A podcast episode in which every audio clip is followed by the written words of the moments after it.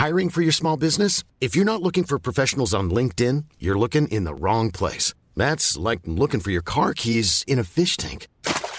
LinkedIn helps you hire professionals you can't find anywhere else, even those who aren't actively searching for a new job but might be open to the perfect role. In a given month, over 70% of LinkedIn users don't even visit other leading job sites. So start looking in the right place. With LinkedIn, you can hire professionals like a professional. Post your free job on linkedin.com slash people today.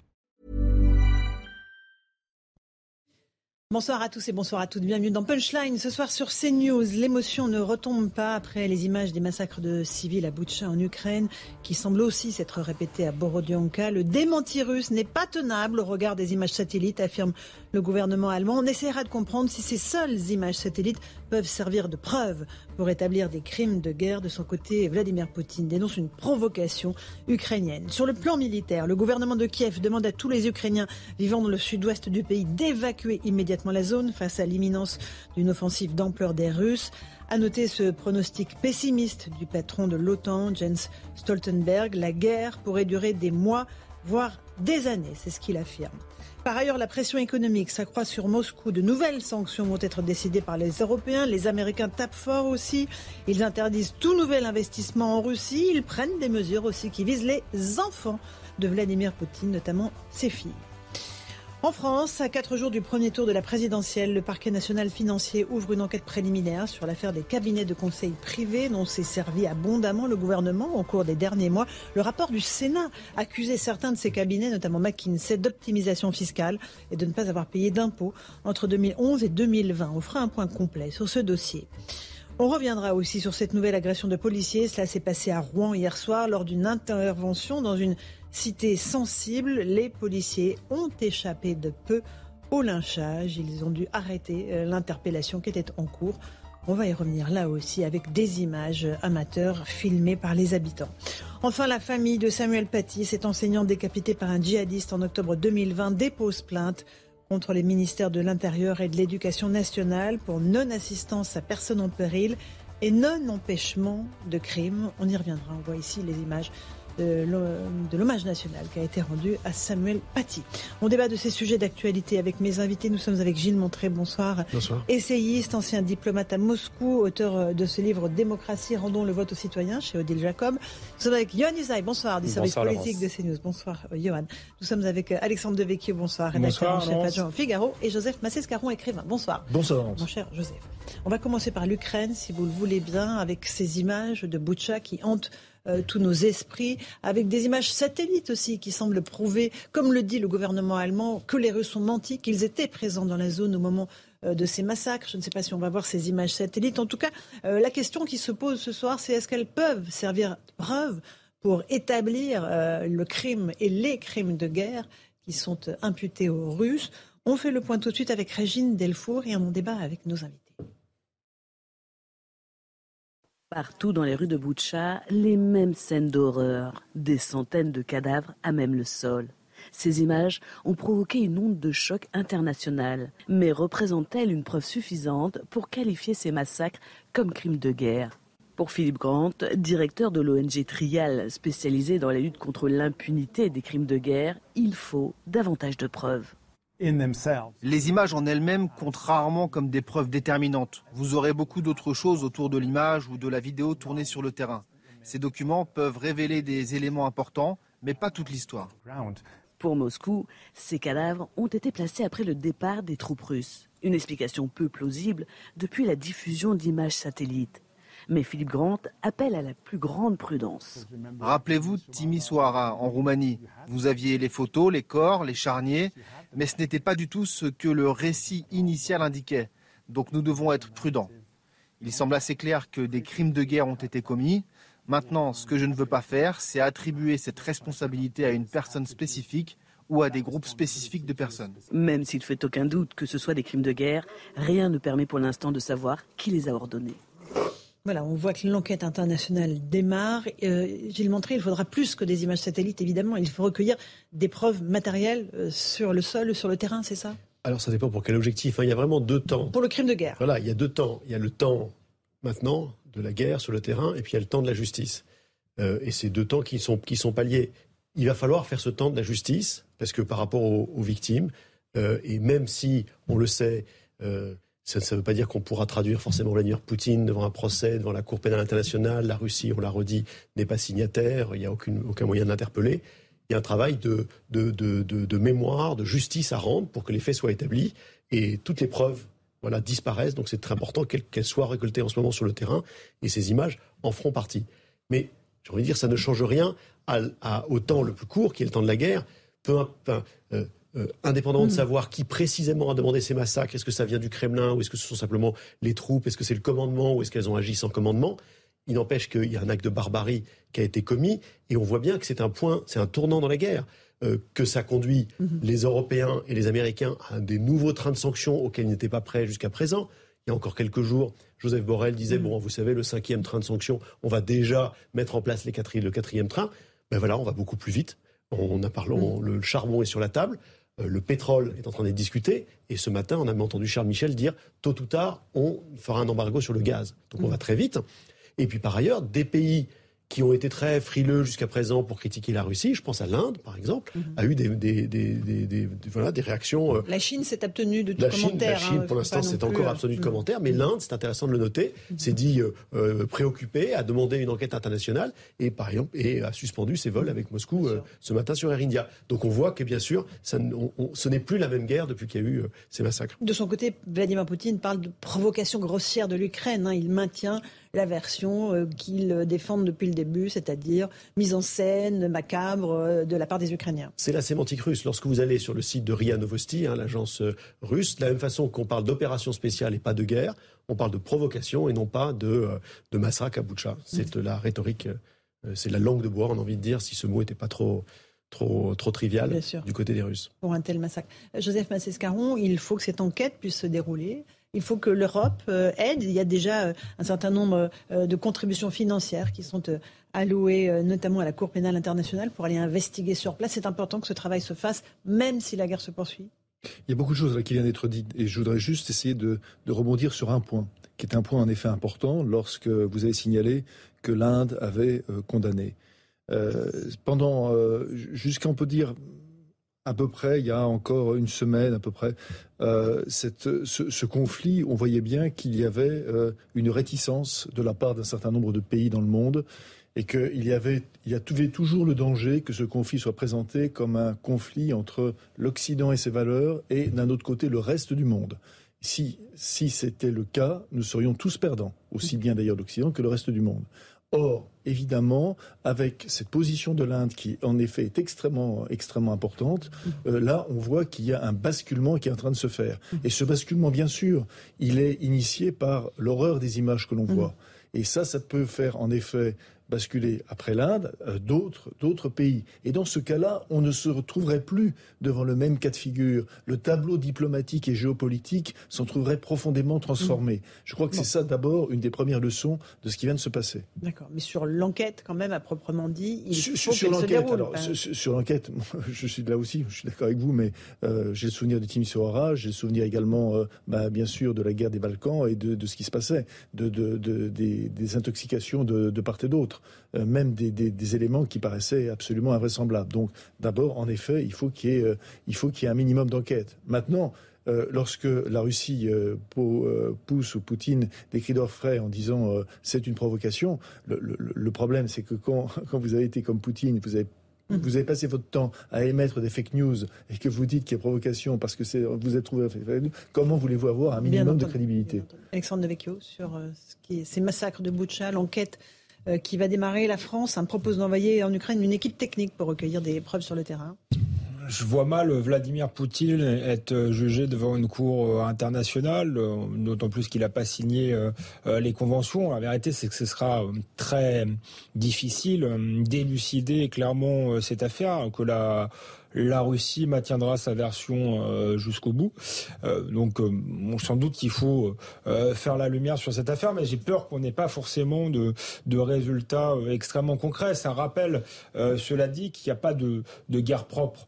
Je n'y ai jamais cru. Il y a toujours, hélas, des massacres dans ce, type de guerre. Paul Valéry disait la guerre, ce sont des gens qui ne se connaissent pas, qui se massacrent au nom de gens qui se connaissent et qui ne se massacrent pas. voilà, on pensait naïvement peut-être que euh, ça n'existerait plus, que c'était réservé. Euh, ça fait penser à Ouradour-sur-Glane, ce genre, euh, ce genre d'image, que ça n'existerait plus. je pense que, que c'est, une forme de naïveté parce que ça, ça relève sans, doute de, ça peut être lié à la brutalisation de la société russe, à, à, certaines caractéristiques de, de l'armée russe, mais je crois que c'est aussi dans la bestialité humaine et que dans chaque guerre, il y a des moments comme ça. C'est pas du tout pour relativiser, mais c'est pour, voilà, expliquer que la guerre est toujours, est toujours tragique, quelle qu'elle soit. Oui, c'est vrai que chercher des preuves, pourquoi? Pour qu'il y ait un jour un procès, mhm. bon, on sait très bien on est à peu près certain que Vladimir Poutine ne comparaîtra jamais devant la Cour pénale internationale, ou alors il faudrait des circonstances exceptionnelles. A priori, ça ne sera pas le cas. Euh, chercher des preuves dans ce but-là, ça ne me semble pas être la priorité. On sait que c'est Vladimir Poutine. La plupart des services de renseignement le disent. Tous les chefs d'État le, disent. Ils le disent de manière extrêmement claire. Alors à partir de ce moment-là, il faut agir. Si les chefs d'État, si le monde est convaincu que, que c'est lui, il faut agir en conséquence. Mmh. Vous avez dit très justement, euh, beaucoup de pays dans le monde sont en train de prendre des sanctions contre la Russie, y compris des pays comme l'Inde, à part quelques grandes puissances comme la Chine qui sont un peu isolées de ce point de vue-là, la plupart des grandes puissances mondiales vont dans ce sens-là, à l'exception aujourd'hui de la Hongrie. La mmh. Hongrie, qui est membre de l'Union européenne, qui nous dit aujourd'hui qu'elle accepte de payer le gaz et le pétrole russe en roubles cest que la Hongrie, qui aujourd'hui apporte un, soutien de manière extrêmement claire à Vladimir Poutine. Alors moi, je m'interroge aujourd'hui sur la place de la Hongrie au sein de l'Union européenne. Quelle est la place de la Hongrie, mhm. qui avait déjà fait un pas de côté euh, au niveau des valeurs communes? Quelle est aujourd'hui la place de, de la Hongrie? Est-ce que ça n'est pas le moment de revoir le fonctionnement de l'Union européenne pour parler d'une voix plus forte, une voix commune plus forte? Est-ce que l'on peut euh, garder euh, parmi les pays de l'Union européenne qui ont une voix très forte, qui portent un pays comme la Hongrie, qui aujourd'hui, très clairement, s'est mis en marge de ces valeurs-là. Euh, un dernier mot avant le rappel des titres. Oui, ce qui vient d'être dit sur la Hongrie, ça me fait penser à euh, hier, hier la, avant-hier, pardon, la, sortie du Premier ministre polonais qui attaquait directement Emmanuel Macron en disant qu'on ne pouvait pas négocier avec Hitler, continuer à négocier avec Hitler. Ce qui est sûr, c'est que le massacre qui était perpétué va, va reposer aussi cette question, c'est-à-dire jusqu'où peut-on négocier avec Vladimir Poutine? Dans quelles conditions? Dans quel cadre? Et est-ce qu'on peut continuer à négocier à partir du moment où on a basculé dans un autre type de guerre avec mmh. de telles atrocités? La question, a-t-on d'autres solutions? Parce que tout le monde serait pour faire tomber le régime de Vladimir Poutine. Or, euh, je crois que, ce n'est pas le cas. Du reste, quand même, sur la, la Hongrie, ils ont voté les sanctions, ils accueillent des Ukrainiens, ils ont même des troupes de l'OTAN sur leur territoire. Donc, euh, euh tout, enfin, les Allemands aussi vont acheter du, du, du gaz russe. On, va parler du, du volet sanctions, vous avez raison, Alexandre, parce qu'il y a un certain nombre de, de choses qui ont été décidées aujourd'hui. Mais tout de suite, il est 17h si vous nous rejoignez à l'instant sur CNews. Le rappel des titres de l'actualité.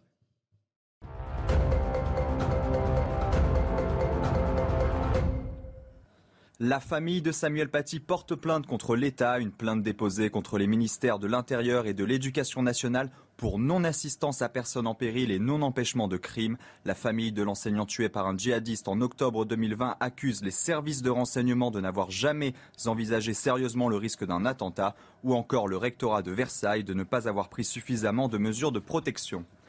Dans l'affaire McKinsey, le parquet national financier ouvre une enquête pour blanchiment aggravé de fraude fiscale. Le PNF s'appuie sur le rapport de la commission d'enquête du Sénat selon lequel le cabinet de conseil américain n'aurait pas payé d'impôts sur les sociétés entre 2011 et 2020. Le gouvernement a fait largement appel à McKinsey pour des missions de conseil au cours du quinquennat.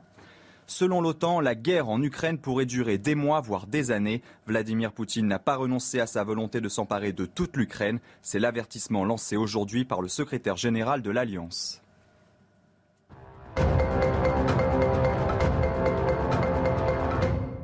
On se retrouve sur le plateau de Punchline avec Gilles Montré, Johan Usaï, Alexandre Devecchio et Joseph Massescaron. On continue à parler de l'Ukraine, de ces massacres perpétrés à Boucha et sans doute à Borodyanka.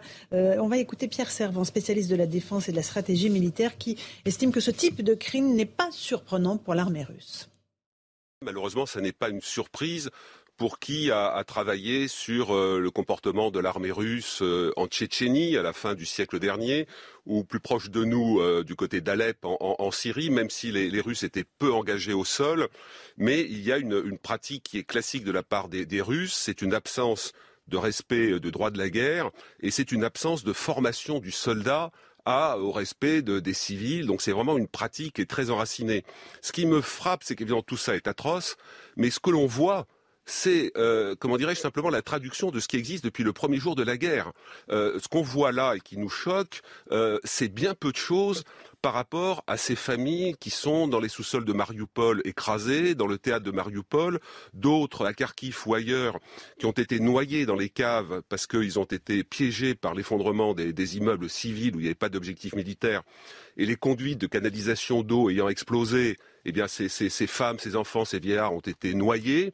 Donc finalement, ce que l'on voit là, c'est c'est la, la, la, la, comment dirais-je la partie émergée de l'iceberg des dévastations russes, et ça n'est pas une surprise pour qui travaille sur le, le mmh. mode opératoire de l'armée russe depuis longtemps. Euh, Gilles Montré, c'est ce que dit Pierre Servant, c'est que voilà, c'est une habitude, une triste et macabre habitude de, de l'armée russe lorsqu'elle est en guerre? Alors, d'une part, c'est effectivement l'armée russe, elle est connue euh, pour. Euh, on, enfin, on, a, on, a, les précédents, euh, bien sûr, de la Syrie, mm -hmm. et puis presque plus important, hein, parce que c'était fondateur pour Vladimir Poutine, hein, la, la, la, seconde guerre de Tchétchénie, mm -hmm. où c'était les premiers bombardements de civils. Maintenant, moi, je rejoins Alexandre de Vecchio quand il dit c'est aussi chaque chaque jour de guerre apporte on a envie de dire mécaniquement euh, son horreur. Et c'est bien pour ça que l'attitude qui consiste à dire bon ben attendons, c'est pas le bon moment pour négocier. Il y a encore, euh, il faut que l'équilibre des forces sur le terrain se stabilise, voire comme le dit le secrétaire général de l'OTAN.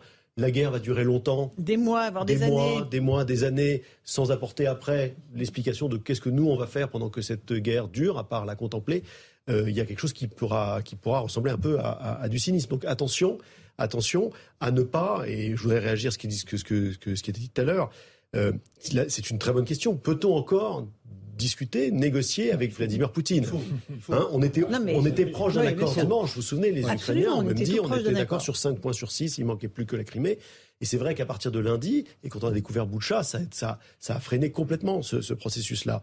Et, et, le Premier ministre polonais a dit on ne discute pas avec un dictateur. Mais, on, on, on, et il a mis Hitler, et puis il a cité Staline. Mm -hmm. J'ai envie de dire ben, on a discuté avec Staline, mm -hmm. on a négocié avec Staline, et qui était également effectivement un, un, un bourreau, un, un dictateur, mais on n'a pas le choix. Il y a un moment où il faut bien faire cesser cette guerre, trouver les conditions d'un cessez-le-feu, et aujourd'hui, plus que jamais, c'est ça qui est difficile à entendre, mais plus que jamais, il faut reprendre le chemin de la négociation. Alexandre Devecchio Non, non, j'allais abonder dans ce sens-là en rappelant que Vladimir Zelensky lui-même, et qui fait preuve de, de sagesse, a dit qu'il qu fallait continuer à essayer de, de négocier. Euh, sur le, le ce, ce, ce, massacre, est-ce que c'est propre à l'armée russe? Si on écoute les spécialistes, il euh, y, a, y, a, y, a, des...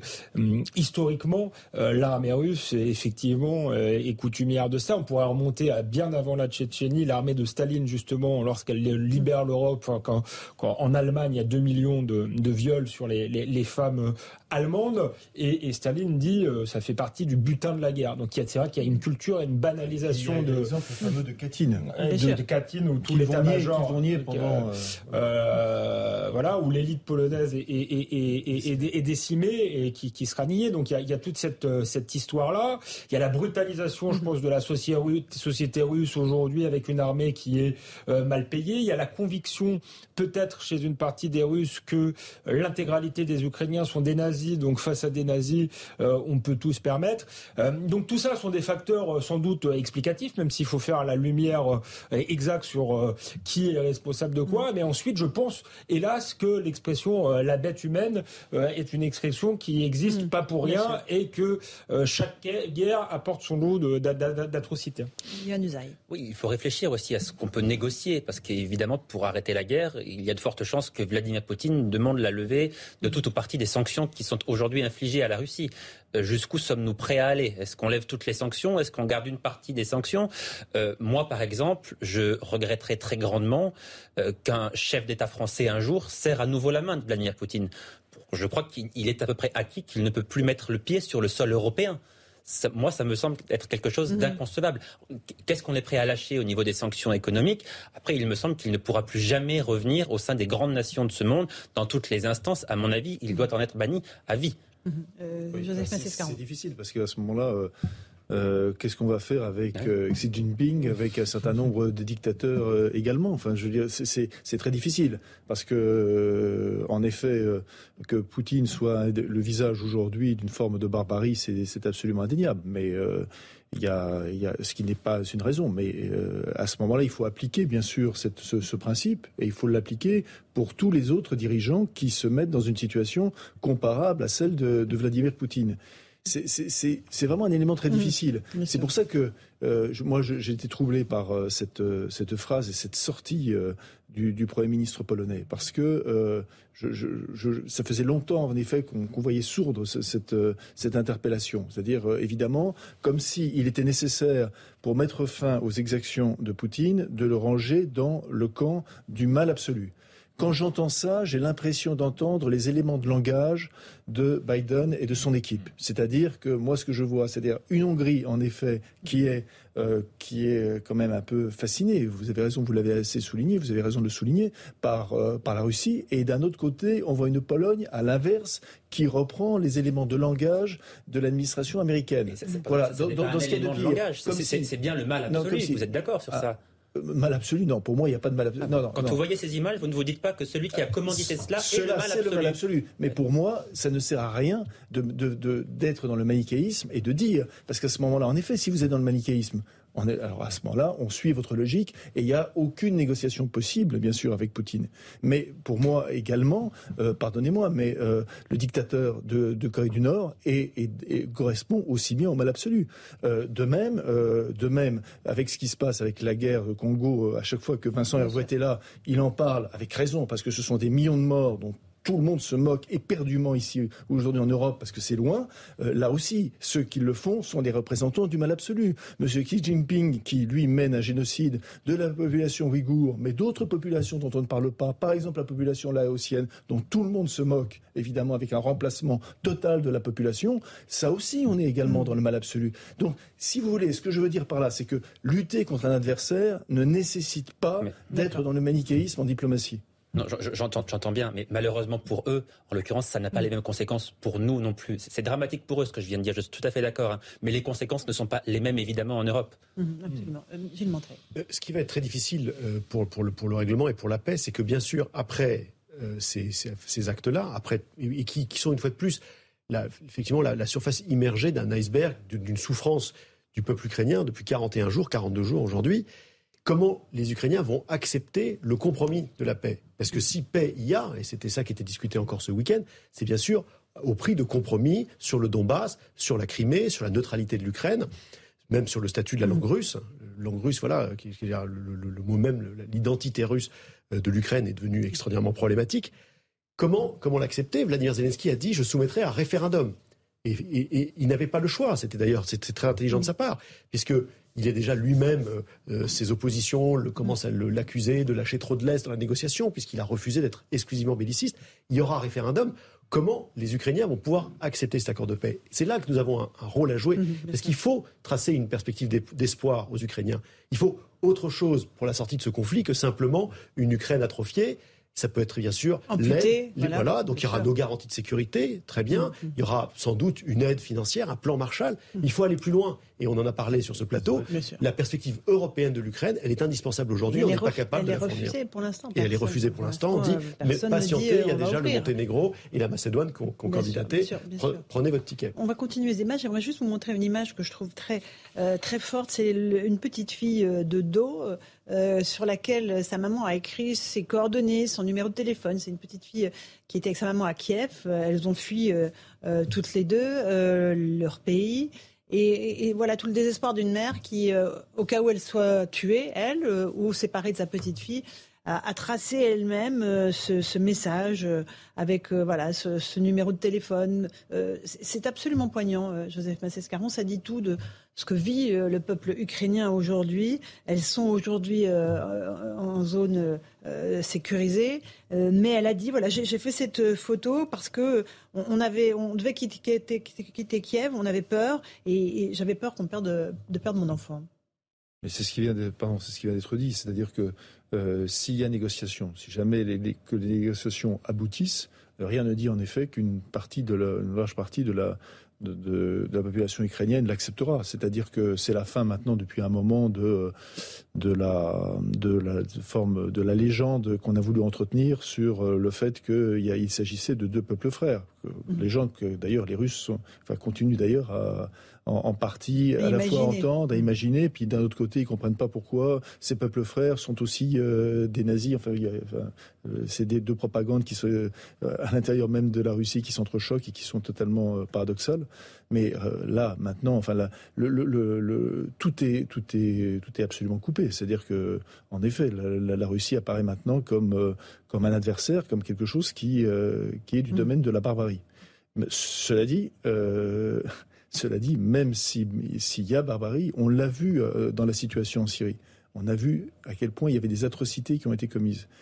Euh, et il y a eu quand même un moment où il a fallu négocier.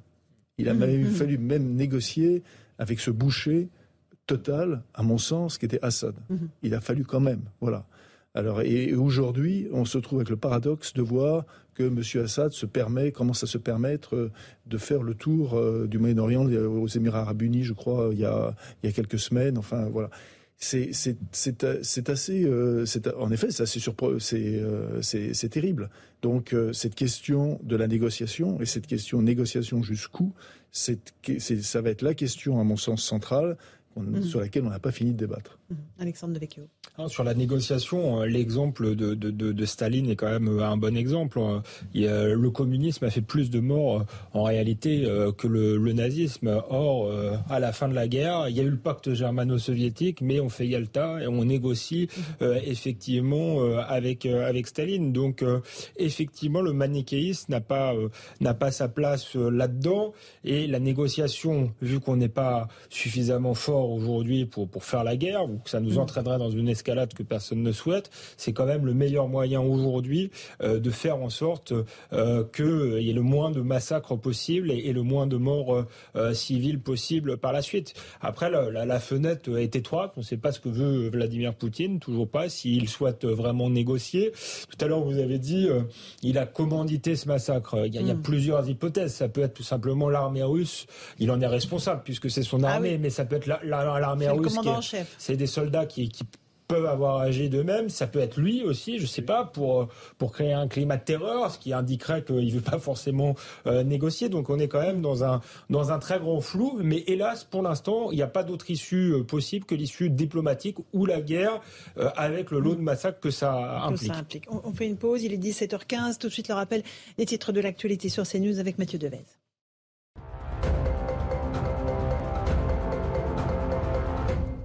Viktor Orban propose à Vladimir Poutine de déclarer un cessez-le-feu immédiat. Le Premier ministre hongrois proche du président russe dit l'avoir invité à venir à Budapest pour des discussions avec les dirigeants ukrainiens, français et allemands. Et selon Viktor Orban, Vladimir Poutine a dit oui, mais avec des conditions sans donner plus de détails. Des policiers agressés hier lors d'une interpellation à Canteleu dans la métropole de Rouen. La scène filmée a été largement diffusée sur les réseaux sociaux. L'un des fonctionnaires a été blessé au niveau de la tête avant que les agresseurs ne prennent la fuite. Une enquête a été ouverte par la sûreté départementale. Les VTC manifestent à Rungis, Nantes et Bordeaux. Ils demandent plus de protection, une augmentation et une clarification des tarifs, alors que la hausse du prix de l'essence grève leurs revenus. Une nouvelle action est prévue demain matin à Paris.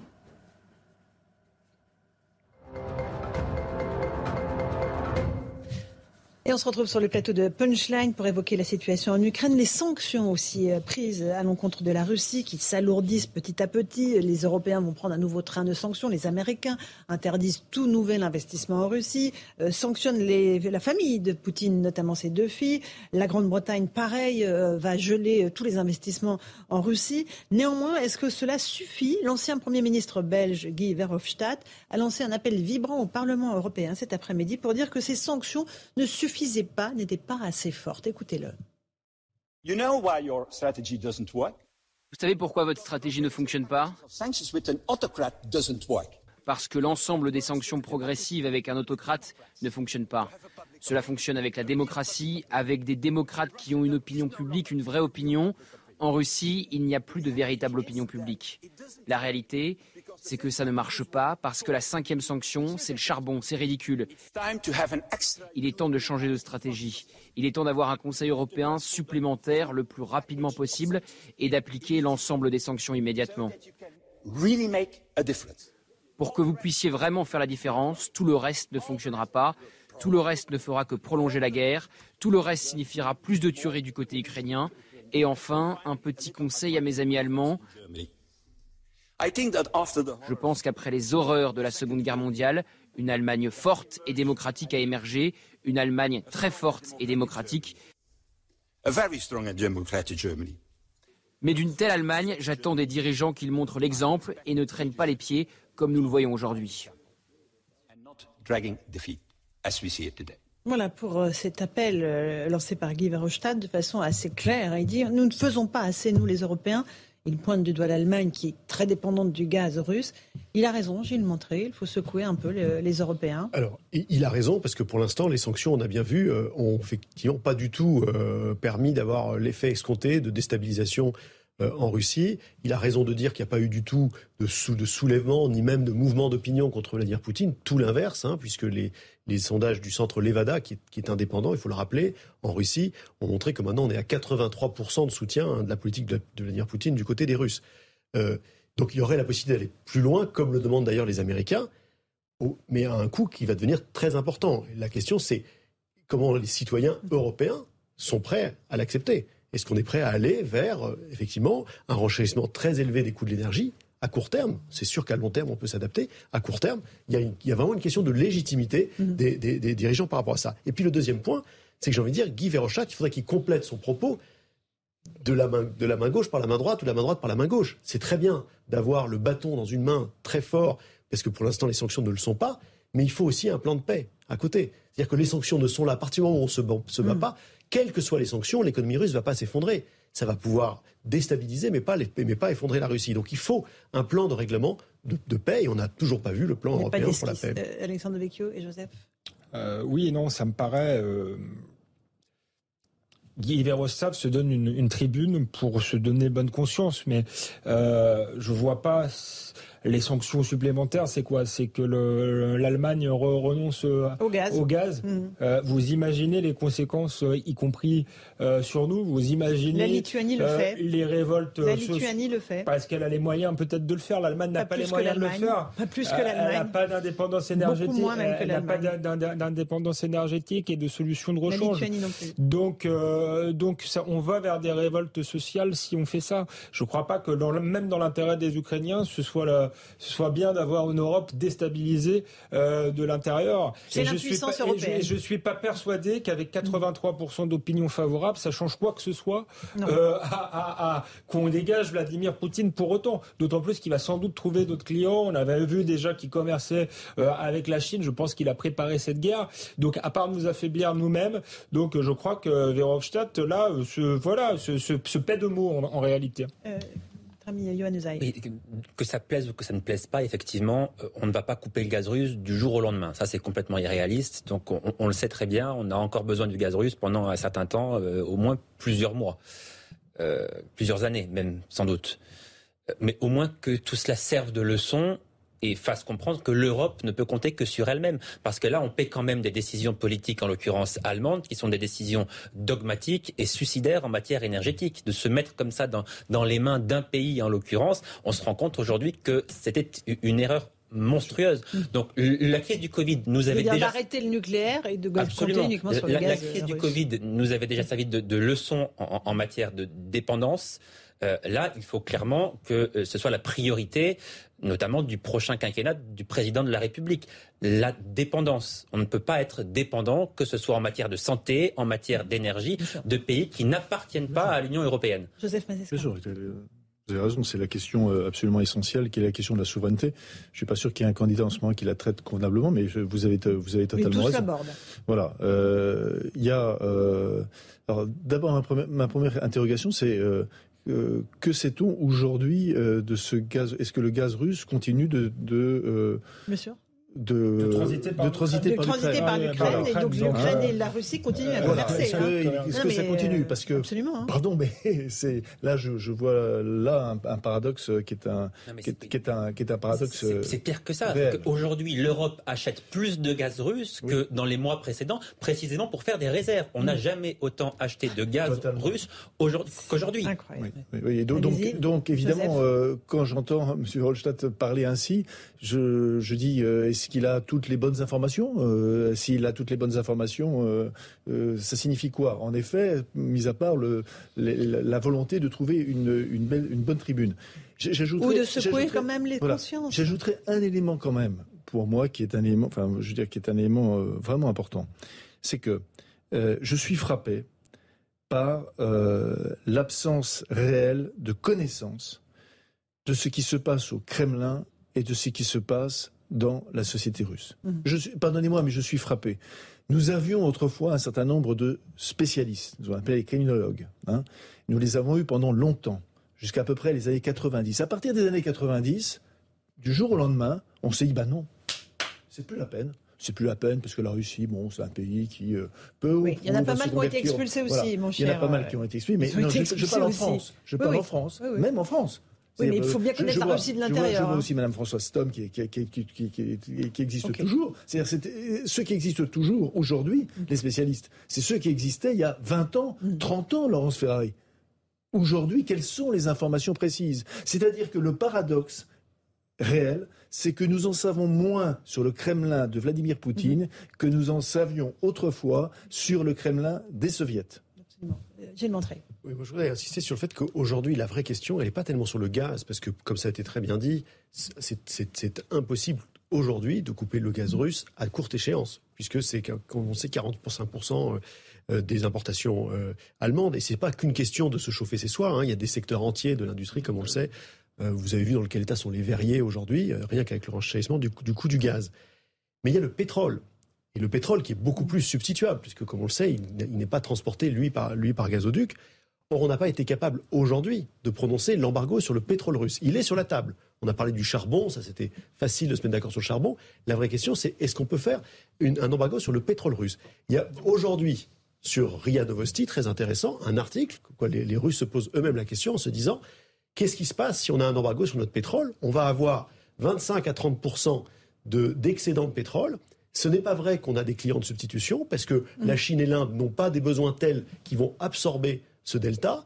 Et est-ce qu'on va pouvoir réinvestir dans la pétrochimie Mais ça prend 2-3 ans? Donc là, on voit qu'il y a un point de faiblesse, et c'est un de ces points sur lesquels discutent en ce moment les, Européens. Un tout petit mot, Alors ça peut peut-être réglé à terme, mais, mais le problème, c'est que les, les, autres pays euh, exportateurs de pétrole ne peuvent pas non plus démultiplier euh, leur production, et pour l'instant, ils peuvent pas. et ça aura un coût, bien sûr. Euh, et donc un coût social et un coût politique extrême. Donc ça ne me paraît, ça me paraît pas réaliste. Pour la Lituanie, pour répondre à votre question, ils ont, ils ont un, un, créé un terminal de gaz naturel, ce qui leur permet d'être d'être indépendants. Donc moi je suis pour l'indépendance énergétique et c'est vrai qu'on pourrait se, ça pourrait être le moment aussi euh, de se mettre d'accord avec les mm. Allemands qui ont quand même fait des erreurs stratégiques depuis des années à renoncer au nucléaire et euh, euh, qui s'engagent à reconstruire des centrales, à peut-être se fournir chez nous et à peut-être qu'il y a des financements européens, un fonds européen pour euh, développer plus rapidement l'énergie nucléaire. Ça, ce serait une solution, mais c'est une solution de moyen, voire de long terme. On fait une petite pause. On se retrouve dans un instant dans Punchline. On fera le rappel des grands titres de l'actualité. On parlera de sécurité aussi. Ce qui s'est passé hier à Rouen avec des policiers qui se sont fait agresser euh, par des voyous alors qu'ils menaient une interpellation. Tout de suite.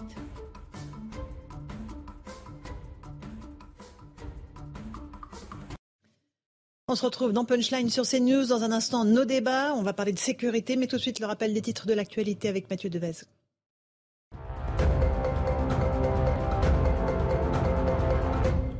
Les États-Unis sanctionnent les deux filles de Vladimir Poutine. Le pays annonce une nouvelle volée de sanctions économiques et financières qu'il qualifie de dévastatrices contre la Russie.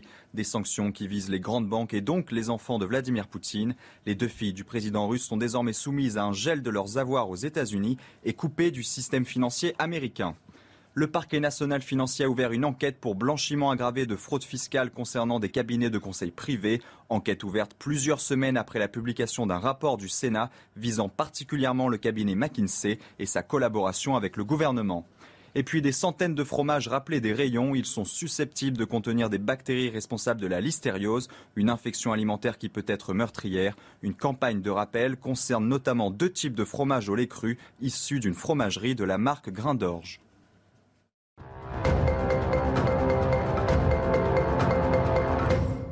Et on se retrouve sur le plateau de Punchline avec Gilles Montré, ancien diplomate à Moscou, avec Yann Usaï du service politique de CNews, Alexandre Devecchio du Figaro et Joseph Massescaron. On va parler de sécurité, euh, un des thèmes euh, qui a été un peu euh, mis de côté pendant cette campagne électorale chamboulée par l'actualité internationale.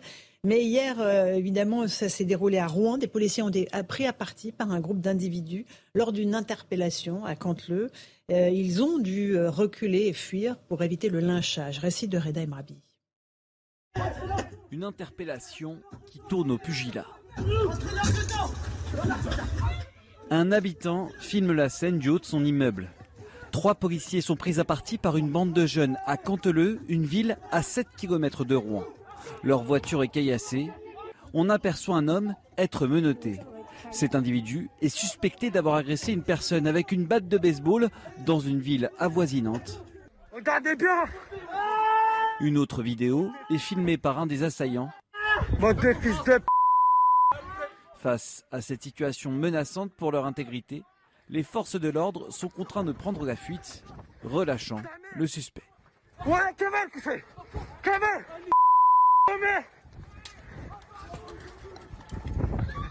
Une situation qui met en lumière plusieurs problèmes. Secrétaire départemental SGP en Seine-Maritime, Aziza Marikal pointe du doigt un manque de moyens humains. Et ils sont que trois face à une vingtaine d'individus qui s'en prennent à eux, qui les agressent, qui cassent le véhicule. C'est permanent. Aujourd'hui, euh, les collègues sont en souffrance parce qu'il n'y a pas assez d'effectifs sur le terrain.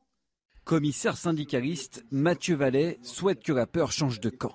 Et encore une fois, si on veut arrêter l'ensauvagement de la société, il faut que la prison ne soit plus pour ces voyous qui fracassent les victimes l'exception, mais qu'elle devienne la règle. Le suspect est pour l'heure toujours en fuite. Un des policiers a été blessé et est actuellement en arrêt de travail. Voilà pour ce qui s'est passé à côté Rouen. Euh, on parle peu de sécurité dans cette campagne. Les, candidats ont chacun leur lot et leur panoplie de mesures, mais elle n'est pas au cœur de l'actualité euh, de la campagne. Hein.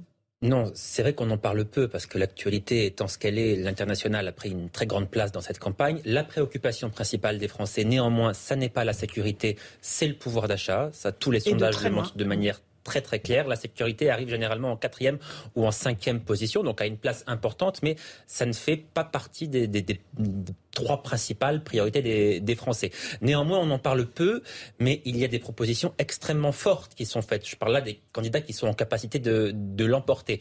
Je crois que jamais on n'avait vu des propositions aussi fortes de la part de candidats qui ont toutes les chances de se qualifier pour le second tour ou d'être élus, en tout cas, euh, d'ici euh, d'ici un peu plus de, de deux semaines. C'est ces candidats qui veulent notamment, par exemple, doubler la présence de policiers sur le terrain, euh, ou alors qui veulent doubler le nombre de magistrats pour que les procédures aillent plus vite. Donc, on en parle peu dans la campagne, c'est vrai, mais les propositions de ceux qui sont en capacité de gagner n'ont, je crois, jamais été aussi fortes parce que tout le monde a bien conscience qu'il y a un problème de sécurité, que les Français en ont quand même aussi ras-le-bol de voir quotidiennement ce genre d'image. Tout le monde en a conscience. Donc, encore une fois, on en parle peu, mais les propositions sont quand même là. Ce sentiment d'impunité, Gilles Montré, euh, que les Français vivent, hein, il n'y a pas tous les jours ces images-là, mais enfin, euh, il est largement partagé. Ça fait partie euh, aussi du, dégoût de la politique et de cette façon de dire cette élection à quoi elle sert.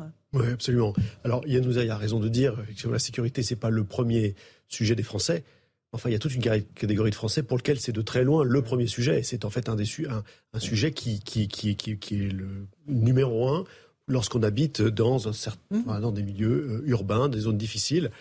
Ce qu'on vient de voir là, euh, malheureusement, c'est un lot quotidien, parce que il y a 15 jours, à Rouen, hein, au même endroit, il y avait déjà eu un, guet-apens euh, pour la police qui avait été organisé par des adolescents, donc il n'y avait, pas eu de blessés. Euh. C'est donc le quotidien de la police. Là, on a vu le, syndicat CP qui, réagissait. Tous les syndicats ont réagi. Le syndicat indépendant des commissaires de police, Alliance.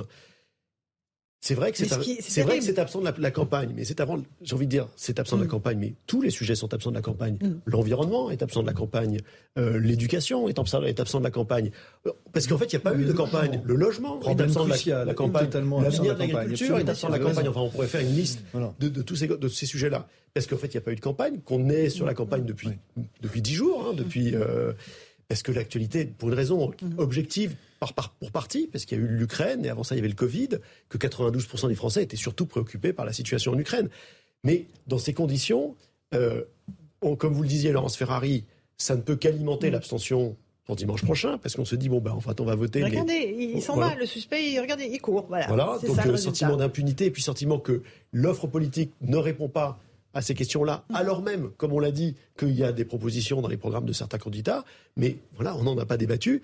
Et la question qui va se poser derrière, c'est quelle va être la légitimité du président, de la présidente élue, pour mm. ensuite conduire des réformes, parce que dans le fond, on va avoir une abstraction record, qu'on aura très peu débattu des programmes, et qu'il va donc falloir trouver d'autres moyens de légitimer l'action publique, et ça passera par des consultations, de recours à référendum, consultation des citoyens, parce que sinon, il n'y aura pas de légitimité pour conduire les, les, réformes. votre démocratie, rendons le vote aux citoyens chez Odile Jacob. Joseph Massescaro, ce qu'on voit là, c'est un suspect qui, aidé par ses comparses, s'enfuit tranquillement, fait reculer la police, blesse des policiers. Et ça, ça, les Français euh, vraiment n'en peuvent plus. Oui, juste petit propos euh, liminaire. Avant de euh, répondre bien, sûr bien sûr, avant de répondre à votre question. bien sûr que on n'en parle pas beaucoup, mais pardonnez-moi, mais à part ces news, mhm. qui en parle peu, peu de gens en parlent. Je parle, je parle dans la presse audiovisuelle. D'ailleurs, c'est même, entre guillemets, une spécialité de ces news. Ah, horreur Horreur Horreur parce qu'on montre des images. Horreur parce qu'on montre la réalité. C'est terrible. Voilà. Donc ça, ça quand même, à un moment donné, voilà, il faut, il faut, il faut le dire, et il faut le dire aussi avec force, parce que euh, je pense que c'est vraiment assez. Voilà, on en a un peu assez de ce genre de choses. Voilà. Euh, maintenant, euh, je, je, reviens. Un, Cantleux, qui se trouve à 7 km de Rouen, c'est, ça a été rappelé, c'est en permanence des problèmes en permanence c'est euh, les sapeurs. On, allume en permanence des feux de poubelle pour que les sapeurs-pompiers viennent et pour qu'ils soient caillassés. Quand ils viennent ensuite, quand ils sont caillassés, qu'est-ce qui se passe? Les policiers arrivent. Et ce sont des tirs de mortier qui les attendent. Enfin, vous voyez un petit peu le, niveau. Euh, les édiles, j'en parle même pas, puisque le maire de la ville, la maire PS, elle a été arrêtée, puis ensuite après, euh, on ne sait pas trop, puis ensuite après relâchée. Waouh, c'est quelque chose. C'est un, un terrain aussi de stupes, voilà, de drogue. Donc c'est bon. Et, on va me dire, bien sûr, on va dire, oui, il y a un certain nombre de territoires perdus de la République. Mais, euh, cher Laurence Ferrari, moi, je vous invite à venir à la fin aussi du week-end, samedi ou dimanche, place de la République. Mhm. Moi, je suis désolé, place de la République le soir. ma, fille, ma, fille, qui habite Ballard, je la laisse pas repartir seule. Je la laisse pas repartir seule. Je l'attends et je l'accompagne jusqu'au pied du taxi. Évidemment. Non mais attendez, je suis pas fou. Donc les zones de non-droit, elles les sont zones de non-droit, elles sont partout. Mhm. Mhm. Elles sont partout. Et c'est ça, justement, qui, aujourd'hui, euh, euh, il y a, y une, y a, y a une, une, césure entre le fait de, de, de parler de ces mhm. sujets et on considère qu'on parle trop de ces sujets bah oui, parce que c'est le, c'est bien sûr, on est dans le déni de réalité. Et donc on va dire, oui, vous faites une forme d'instrumentalisation. C'est sûr, il y a une forme d'instrumentalisation, comme évidemment avec le lâche assassinat de Jérémy Cohen, il y a une forme d'instrumentalisation. Comme aussi par rapport également aux images d'Ukraine, à ce moment-là, il y aura une instrumentalisation. Donc il faut juste arrêter. et évidemment, instrumentalisation, et en même temps, comme vous le rappelez, il n'y a pas eu campagne. Euh, Alexandre Devecchio. Oui, euh, on en parle aussi plus. Je rejoins ce qu'a dit euh, Joseph, parce qu'il y a les, les smartphones euh, et les vidéos. Euh, et donc ça, c'est de l'utilité des réseaux sociaux. C'est parfois euh, les égouts, les réseaux sociaux. On peut être choqué par les images, mais elles ont le mérite d'alerter. Et effectivement, moi, je fais le parallèle avec entre ces images et celles visant Jérémy Cohen, parce que là, on nous explique il n'y a pas de preuve que ce soit un crime antisémite, donc circuler, il n'y a rien à voir. Euh, certes, ce serait une circonstance aggravante, mais moi, quand j'ai vu la vidéo, le problème n'est pas seulement l'antisémitisme supposé euh, du crime, c'est l'ensauvagement. Euh, c'est l'ensauvagement qu'on voit, ici. Quand on voit ici, c'est une dizaine de personnes qui lâchent euh, un innocent et c'est le quotidien de milliers de gens dont on parlerait pas si on n'avait pas les images parce qu'ils ont la malchance d'habiter dans des quartiers pauvres où on concentre tous les problèmes problème. donc c'est un problème et c'est un processus de décivilisation. On le voit bien sur ces images mm. où il n'y a plus aucune règle, plus aucun respect de l'autorité, comme on le voyait sur les images de, de Jérémy Cohen, où on a une violence en meute. donc c'est un problème très, très profond et c'est pour ça que c'est un enjeu majeur pour les années à venir. Les deux affaires sont pas évidemment comparables. Là, on est sur une violence policière, sur, sur des policiers évidemment. on a même une brigade cynophile avec le maître chien qui retient le chien de, peur que le chien se fasse blesser. Enfin, je veux dire, on est complètement à front renversé. Mais c'est comparable dans le sens où c'est dans des, dans des quartiers euh, où on voit bien que il y a le vivre ensemble est une plaisanterie, euh, et c'est la même chose parce que c'est le même processus d'ensauvagement, euh, de barbarie ordinaire d'une certaine manière quand on atteint ce, ce degré de violence. Et, et, je le disais, de décivilisation, c'est des gens qui n'ont plus euh, les règles sociales communes. Euh, et c'est pour ça que c'est un vaste chantier, que ça se réglera pas seulement par des policiers en plus, même s'il en faut, mais il faudra un travail sur la justice, un travail sur l'éducation, un travail sur la question de, de l'immigration aussi, parce que souvent dans ces quartiers-là, il y a une forme de choc des cultures et de violences importées. Donc c'est tout ça qu'il faut mettre après là. Et c'est vrai que ça aurait été bien mm. d'avoir un véritable débat sur ces questions-là. C'est vrai. Juste, pardon, euh, je suis d'accord avec 200%, mais dans ces quartiers, c'est vraiment aujourd'hui, il n'y a plus de, de, il y a plus de frontières. Il y, en a plus. Il y en a plus. Il y en a plus. Ça n'existe plus. Euh, euh Bac Nord, c'est partout. C'est maintenant mm. partout. C'est au centre de Paris. C'est au Hall. C'est à République. C'est, je pourrais prendre, c'est dans le 20e. C'est il y en a partout. Voilà. Ça, c'est le premier. C'est à Nantes, c'est à Rennes, à Nantes, à Nantes, à Rennes. C'est partout, je veux dire. Euh, voilà. Donc, simplement, euh, euh, leur réaction par rapport aux policiers qui arrivent, pour eux, les, les, les, les policiers, ils les voient réellement. Ils voient pas des policiers. Ils voient une, ils voient une tribu. Ils voient une tribu en face. Mm. C'est-à-dire, on est rentré dans un tel processus de tribalisation de la société d'accord, qui a été décrite déjà il y a quelques temps, longtemps par le sociologue Michel Maffezoli, d'une telle, euh, mais que évidemment eux, pas du tout. Je veux dire, c'est pas des policiers, c'est une tribu. Et donc, on affronte une tribu. C'est un clan adverse, absolument.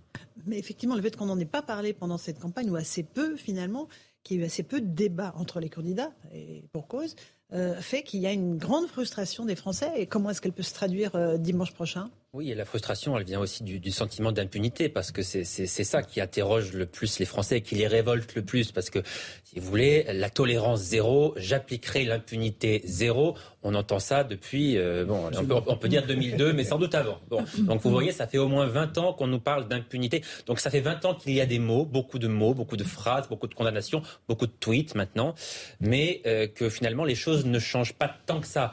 Alors, euh, encore une fois, c'est vrai que ce que disait Alexandre de Vecchio, même si je considère qu'il y a des propositions qui n'ont jamais été aussi fortes que cette année en matière de sécurité. Ça, c'est une réalité vraiment. Il faut lire les programmes des candidats. Il y a des, des, des, peines planchées, par exemple. Des peines planchées, mais de doubler le nombre de policiers sur le terrain, de doubler le nombre de magistrats, etc. Mais on ne va pas résoudre ce problème uniquement avec une brigade en plus dans un quartier, une brigade en plus dans un autre quartier. C'est vrai que c'est le système global. Il faut un, choc global. Ça passe évidemment par la police, mais ça passe par la justice, l'éducation, parce que euh, ça concerne toute une génération et rétablir une situation qui se rapproche de, la norme dans certains quartiers, eh bien oui, ça prendra au moins une génération. Ça ne va pas se résoudre, hélas, non plus en un quinquennat. Il ne faut pas euh, vendre du rêve aux Français. Il est 17h45. Si vous nous rejoignez sur CNews, tout de suite le rappel des titres de l'actualité. Mathieu Devez.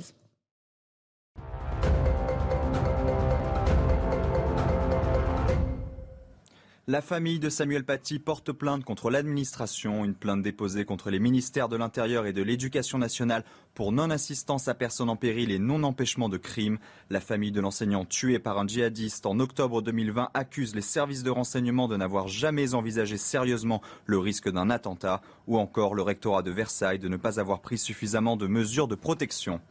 Kiev appelle les habitants de l'Est de l'Ukraine à évacuer la région. Le Donbass est désormais la cible prioritaire de l'armée russe. Selon la vice-première ministre ukrainienne, il faut quitter maintenant les territoires à l'Est du pays sous peine de risquer la mort. Le pape fustige une cruauté toujours plus horrible, y compris contre des civils après le massacre de Boutcha. C'est la première réaction du pape François après la récente découverte de dizaines de cadavres dans les environs de Kiev après le retrait des troupes russes. Lors de l'audience au Vatican, le souverain pontife a également déploré l'impuissance des organisations internationales face au conflit.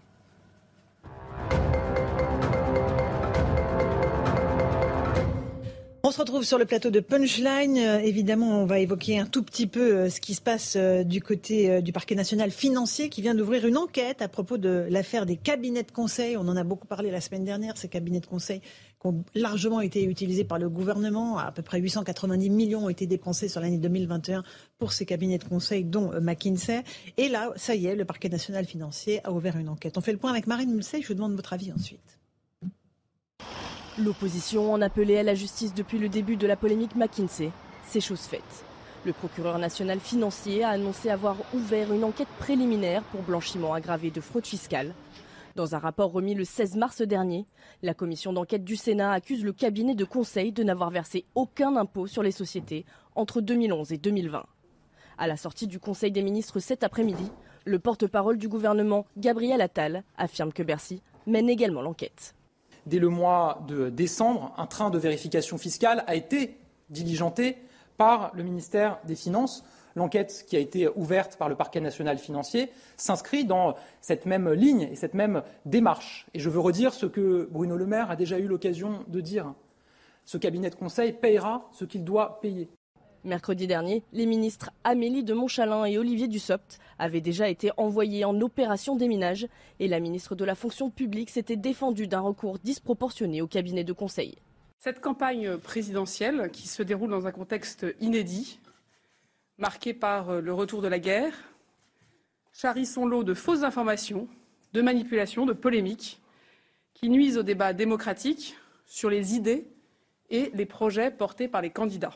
Selon le quotidien spécialisé La Lettre A, l'enquête de Bercy porterait sur les deux entités françaises du cabinet américain épinglé par le Sénat.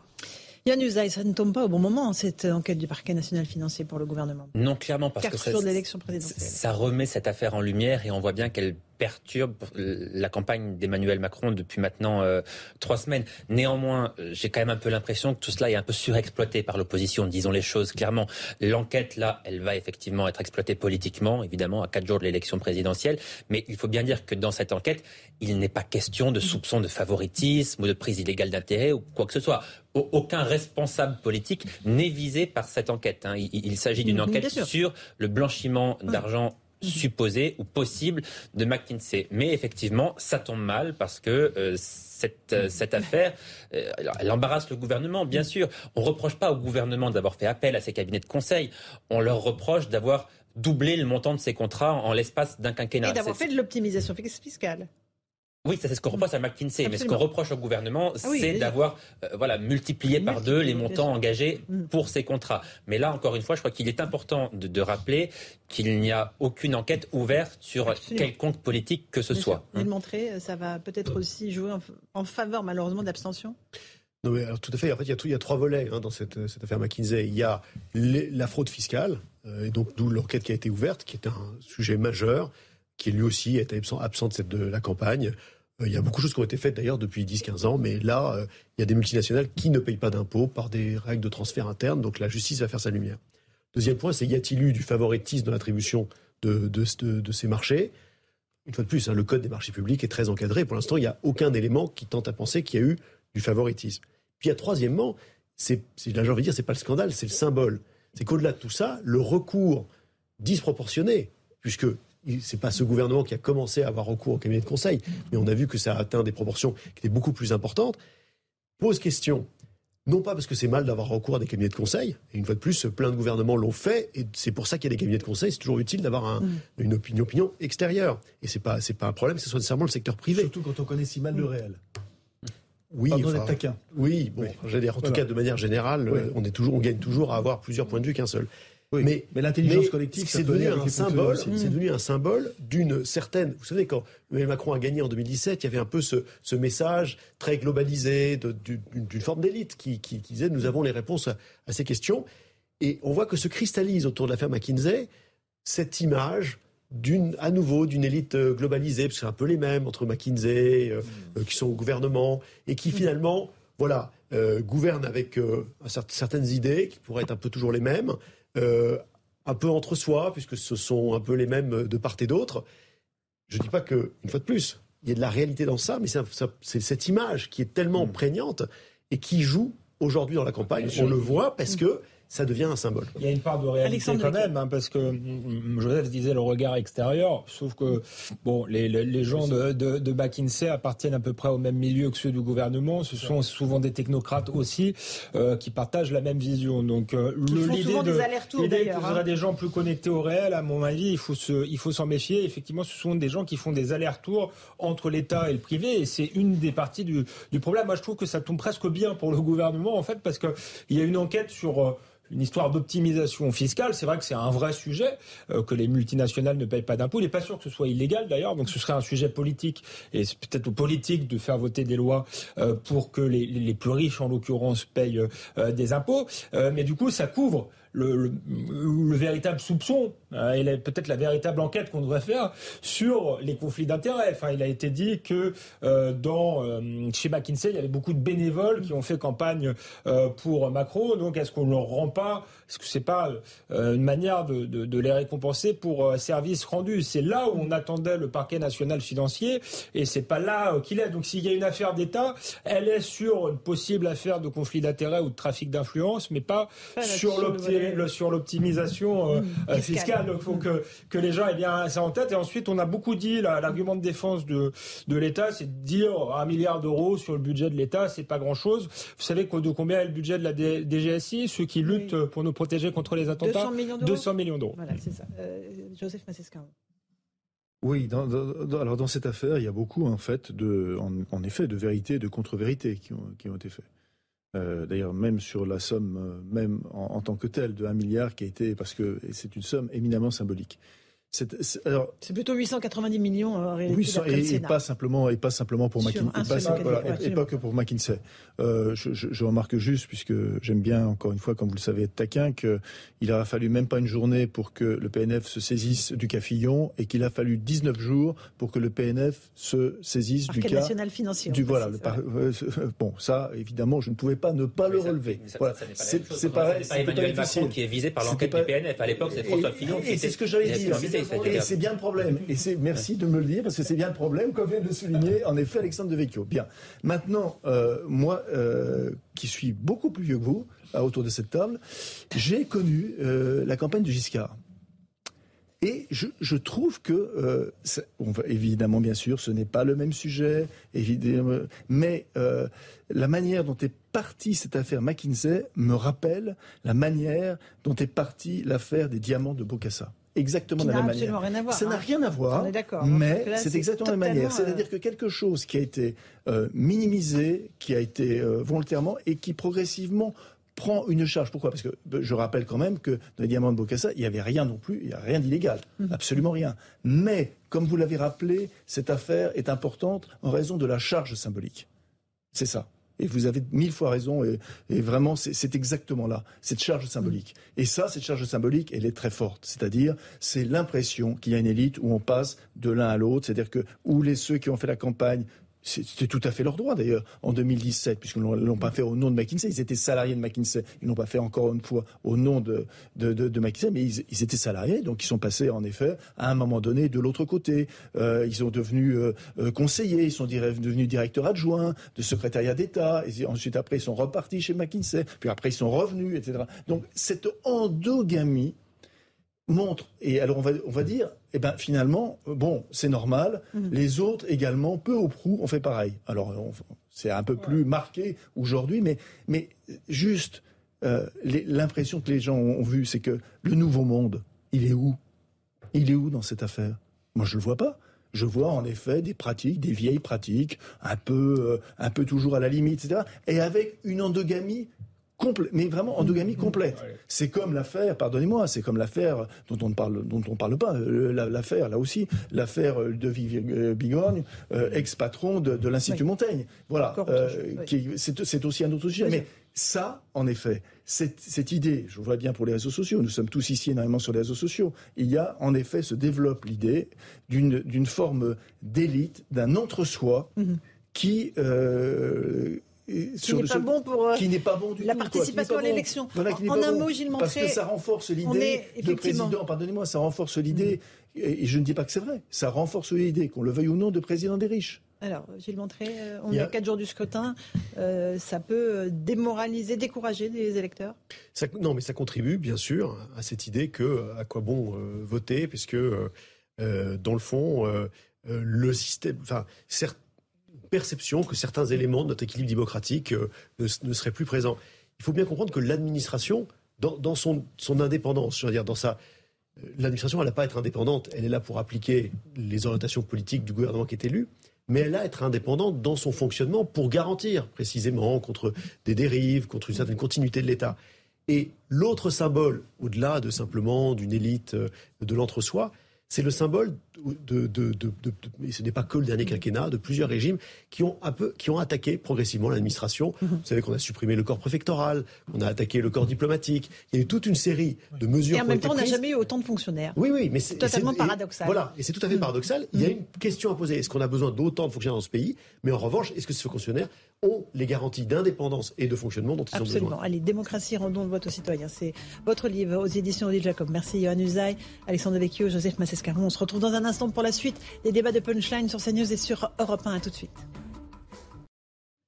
Bienvenue à tous et à toutes si vous nous rejoignez à l'instant dans Punchline sur CNews. Dans un instant, la situation en Ukraine. On fait un point complet évidemment avec nos débatteurs, mais tout de suite le rappel des titres de l'actualité.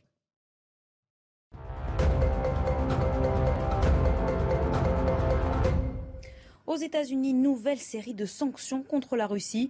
Elle vise notamment deux filles de Vladimir Poutine qui désormais sont coupées du système financier américain.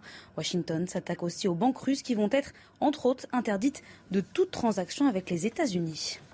En Ukraine, la guerre pourrait durer des mois, voire des années, prévient le chef de l'OTAN. Face à la volonté de Vladimir Poutine de s'emparer du pays, le secrétaire général de l'Alliance appelle à être réaliste.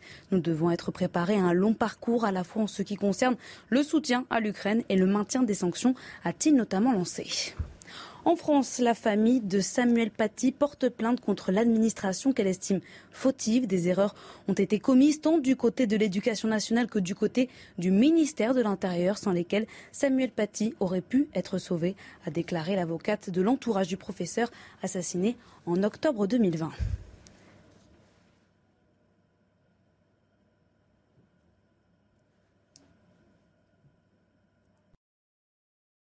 Et on se retrouve sur CNews et sur Europe 1 dans Punchline. Bienvenue si vous nous rejoignez. On est avec Vincent Hervouet, journaliste à Europe 1. Bonsoir Vincent. Bonsoir Laurence. Bienvenue. Nous sommes avec le général Vincent Desportes. Bonsoir général. Bonsoir professeur de stratégie à Sciences Po et HEC. Euh, votre livre Viser le sommet pour réussir, devenir stratège sort aujourd'hui chez De Noël. Euh, Alexandre Devecchio est là avec nous, euh, journaliste et rédacteur en chef adjoint au Figaro. Et Joseph Massescaron est écrivain. Bonsoir, Bonsoir. mon cher Joseph. On va reparler de la situation sur le terrain en Ukraine. on verra avec vous, général, les mouvements de troupes russes. Mais il y a ce constat assez pessimiste qu'a fait aujourd'hui le patron de l'OTAN, M. Stoltenberg. Il estime que la Russie n'a pas renoncé à sa volonté de s'emparer de toute l'Ukraine et que la guerre risque de durer des mois, voire des années. On l'écoute.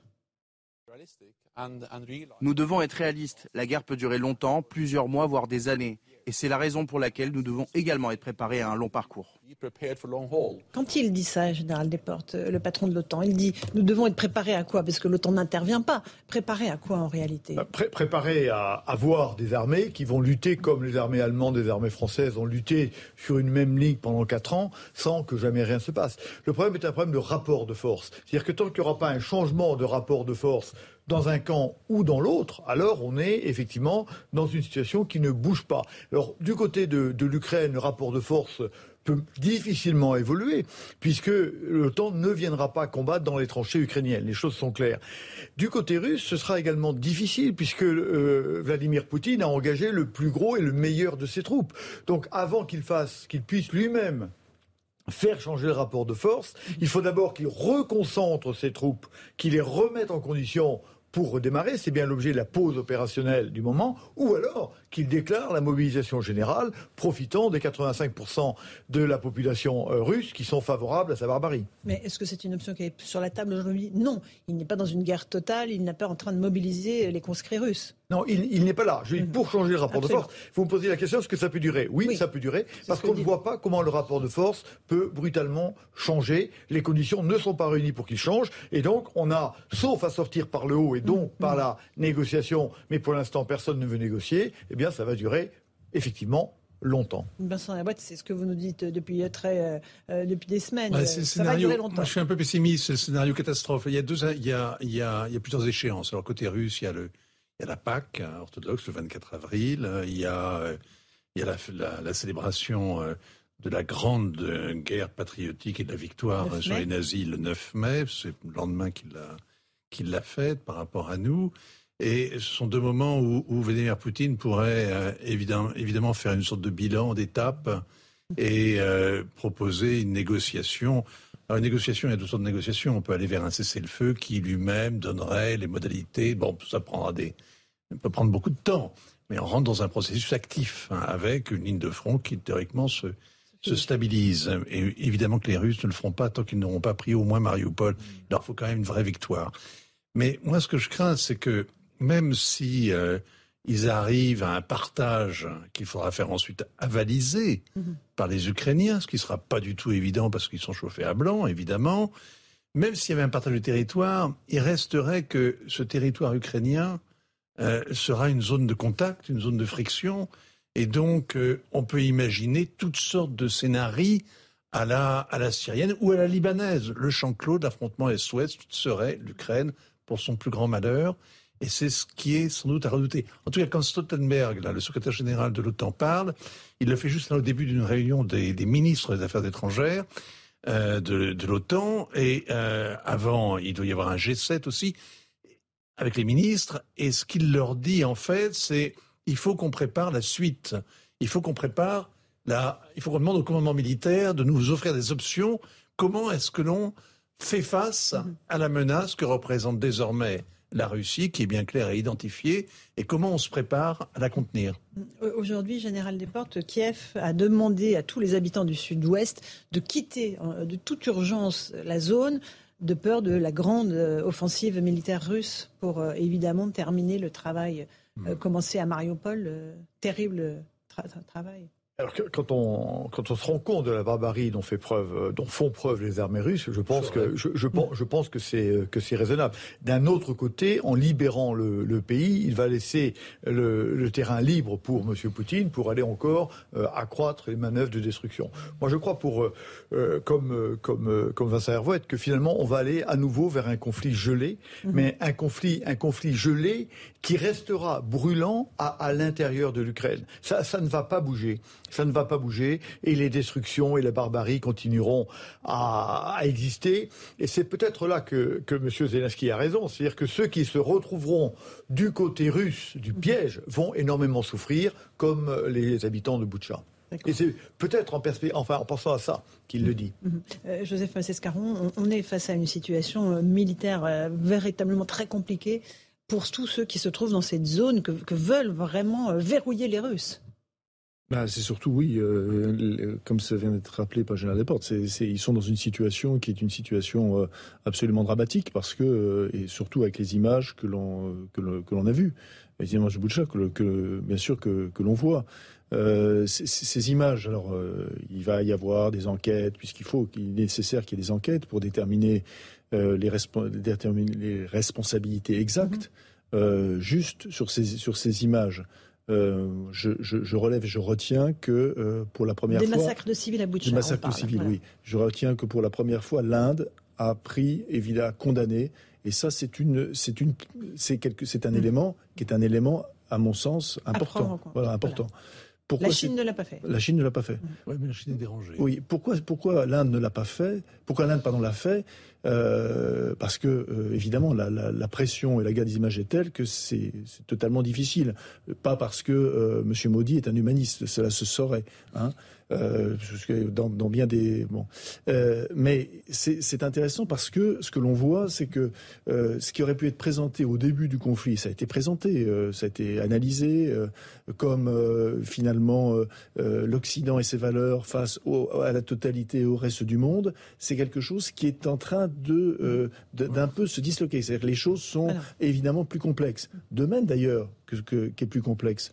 En Ukraine même, parce qu'il y a une, population aussi qui trouve peut-être que M. Zelensky est trop, euh, voilà, ne va pas assez loin, n'est pas assez, n'est pas assez belliciste, etc., etc. Donc euh, mm. les, fronts, il va y avoir des, cassures qui vont progressivement s'opérer à peu près dans tous les camps. Vincent Herouette Il y a une chose qui, il y a, quand même un argument face à ce qui s'est passé à Bouchta. Les, les, les Russes développent un argumentaire euh, ils ont mis trois jours quand même à le trouver. Là, ils dénoncent une manipulation grossière. Voilà. voilà. Ça. Tout de suite, ils l'ont dit. Mm. Ce qui est d'ailleurs plutôt incriminant pour eux. C'est-à-dire que ils commencent par dire c'est les autres. Ils ne demandent pas d'enquête. Ils ne disent pas on va faire une enquête de commandement. On va interroger euh, les unités sur place. Mm. On va essayer de savoir qu'est-ce qui s'est passé. On ne comprend pas. Non, c'était tout de suite c'est les autres. C'est une manip. Ce qui est effectivement tend à prouver qu'ils euh, n'ont pas les mains propres. Mais et en plus, tous les éléments qu'on observe sur place euh, donnent l'impression que la cause est entendue. Sauf que quand même, bon, euh, il faut une enquête avant de déclarer qu'ils sont coupables. Alors ça, c'est la deuxième mm. ligne de défense, celle qu'ils développent à tête d'aujourd'hui en disant, mais c'est incroyable, ces Occidentaux ont décidé qu'on était coupables, et puis maintenant ils vont faire l'enquête, mais bon, évidemment qu'on en connaît déjà les conclusions. Alors on va voir demain, devant l'Assemblée générale de l'ONU, si ça marche ou si ça marche pas. Parce que là, on va se compter. Il va y avoir un, vote mm. pour essayer d'exclure la Russie de la, du, Conseil, des droits de l'homme. Il faut une majorité des deux tiers. On verra s'ils si réussissent à se maintenir à l'intérieur de cet organisme. On fait une petite pause. Je passe la parole dans un instant, Général Desportes, sur ce qui s'est passé à Bouchta et notamment la façon dont on pourra prouver ou non s'il y a eu crime de guerre. Ce sera juste après euh, la pub et le rappel des titres. A tout de suite dans Punchline sur CNews et sur Europe 1. On se retrouve dans Punchline. Tout de suite, le rappel des titres de l'actualité. Il est 18h15 avec Jeanne Cancard.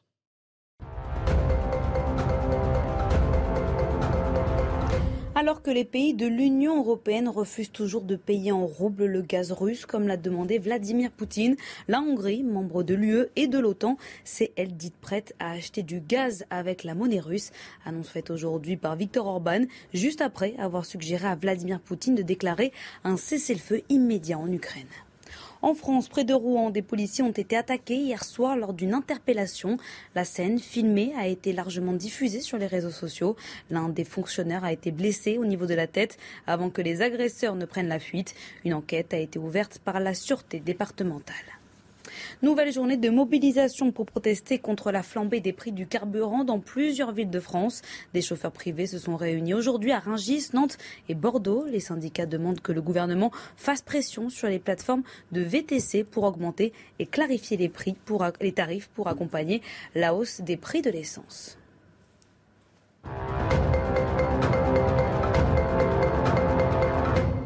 Et on se retrouve sur le plateau de Punchline avec Vincent Herouette de Repin, le général Vincent Desportes, avec euh, Alexandre Devecchio et Joseph Massescaron. On va s'intéresser à ce qui s'est passé à Boucha, cette ville euh, dans les alentours de Kiev, où des nombreux massacres de civils ont été constatés. Est-ce que les images de satellites euh, vont-elles permettre de prouver qu'il y a eu crime de guerre ou pas? On va écouter les explications de Régine Delfour et je vous passe la parole ensuite, général. Partout dans les rues de Boucha, les mêmes scènes d'horreur, des centaines de cadavres à même le sol. Ces images ont provoqué une onde de choc internationale, mais représentent-elles une preuve suffisante pour qualifier ces massacres comme crimes de guerre? Pour Philippe Grant, directeur de l'ONG Trial spécialisé dans la lutte contre l'impunité des crimes de guerre, il faut davantage de preuves. Les images en elles-mêmes comptent rarement comme des preuves déterminantes. Vous aurez beaucoup d'autres choses autour de l'image ou de la vidéo tournée sur le terrain. Ces documents peuvent révéler des éléments importants, mais pas toute l'histoire. Pour Moscou, ces cadavres ont été placés après le départ des troupes russes. Une explication peu plausible depuis la diffusion d'images satellites. Mais Philippe Grant appelle à la plus grande prudence. Rappelez-vous Timisoara, en Roumanie. Vous aviez les photos, les corps, les charniers, mais ce n'était pas du tout ce que le récit initial indiquait.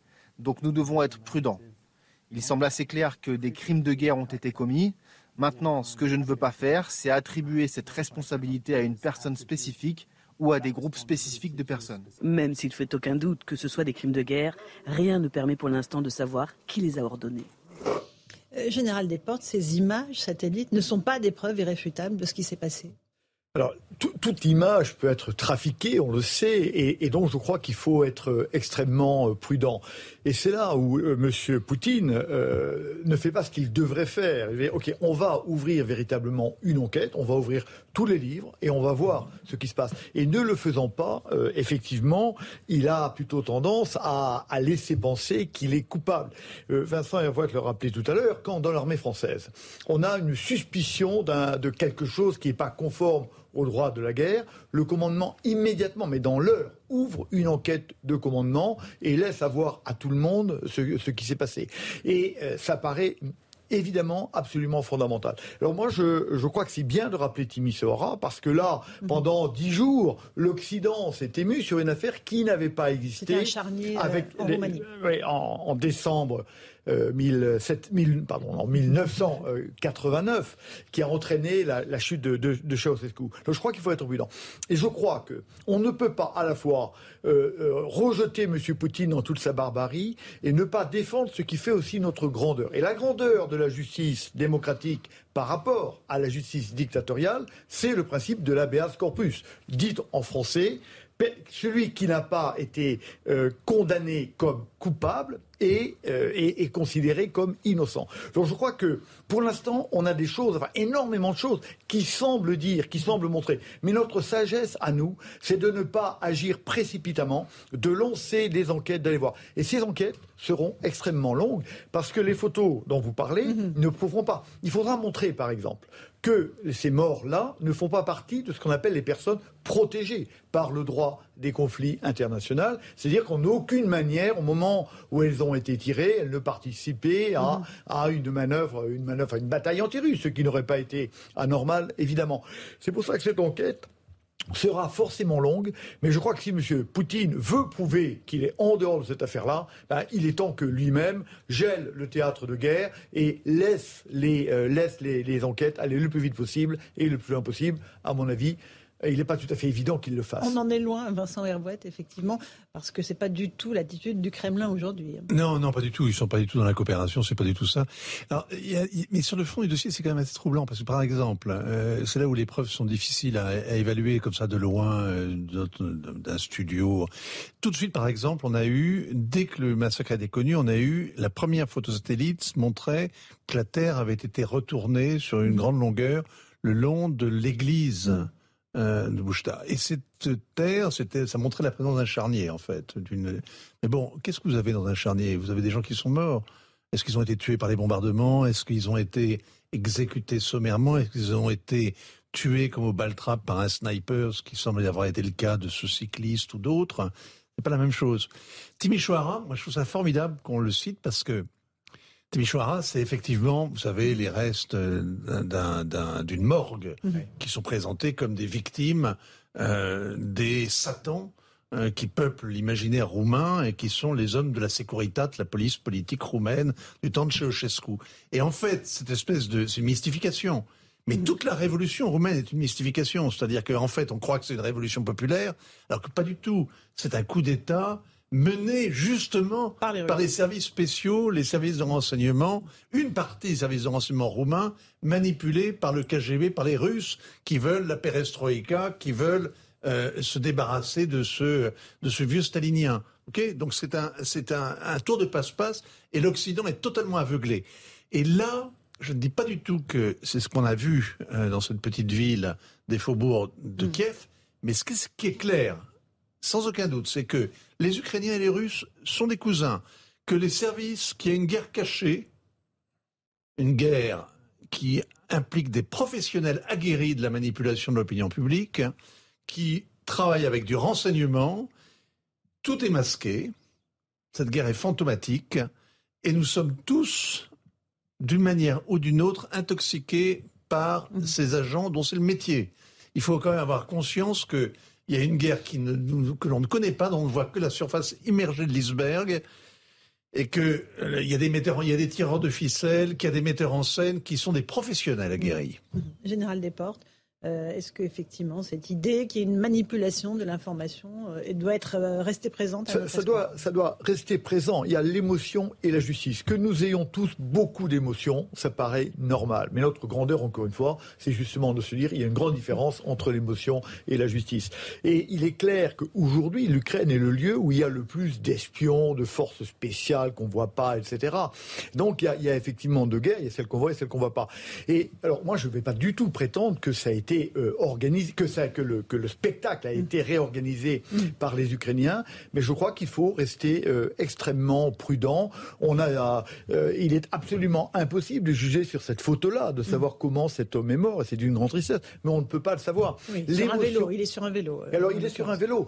Alors après, on peut se poser la question est-ce qu'il est tout à fait normal que les gens fassent du vélo au milieu des tirs? On peut se poser cette question-là. Enfin, il y a un tas de questions qu'on peut quand même se poser. Donc il faut rester froid. C'est la grandeur des, des démocraties de rester froid par rapport à la violence. Mais juste une question sur l'attitude du Kremlin qui dit c'est une provocation, c'est une manipulation grossière. Est-ce que ça n'empêche pas qu'il y ait une enquête interne qui soit menée euh, du côté des forces russes? Oui, justement, il faut qu'il le fasse. Mais non, il faut qu'il le fasse.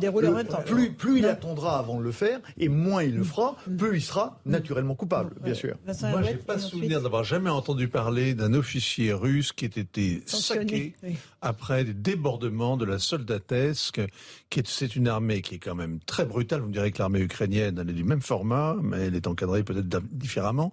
C'est une armée russe qui est brutale. On l'a vu à l'œuvre qui fait appel à des supplétifs qui sont pas vraiment contrôlés, notamment les Tchétchènes. Et donc, et le groupe Wagner est une armée euh, vraiment de mercenaires les plus lamentables qu'on puisse imaginer. On vient de les voir à l'œuvre au Mali. Mm, mm. Hein, il y a 400 morts en même temps qu'à Bouchta. Il y a 400 morts, 300 morts, pardon, plus de 300 morts euh, dans une opération de l'armée. Et ce sont des civils qui ont été exécutés sommairement mm. après avoir été triés en fonction de la barbe, en fonction des vêtements, en fonction de l'appartenance ethnique. Et en plus, l'armée malienne s'en glorifie en disant que c'est une magnifique opération anti-djihadiste, alors que c'est à l'évidence un crime de guerre. Personne ne parle de génocide, tout le monde prend un air embêté parce que c'est au Mali. Mais ce que je veux dire, c'est que les Russes, on ne connaît pas, on n'a pas l'habitude de voir des types qui soient euh, rétrogradés, limogés parce que ils ont failli dans leur commandement. On en voit parce qu'ils ont éventuellement se sont un peu écartés de la ligne. Mais c'est tout. Hein. Général Desportes, vous voulez rajouter quelque chose? je, voulais rajouter qu'il y, a deux choses qu'il faudra déterminer. D'une part, parce qu'il y a des crimes de guerre? Très, très probablement, il y, a, des crimes de guerre. Et quelque part, l'armée russe se comporte comme elle s'est toujours comportée, sans, aucune, euh, sans aucun intérêt pour les pertes quelle qu'elle soit, de quel côté qu'elle soit, les 25 millions de morts de l'armée russe pendant la Grande Guerre patriotique, une grande partie est juste le fruit de l'incompétence des généraux qui euh, lancent leurs troupes euh, à l'assaut, de Staline qui dit continue, etc. Donc il y a un comportement vis-à-vis de la vie humaine qui est le comportement habituel, qui est un comportement barbare.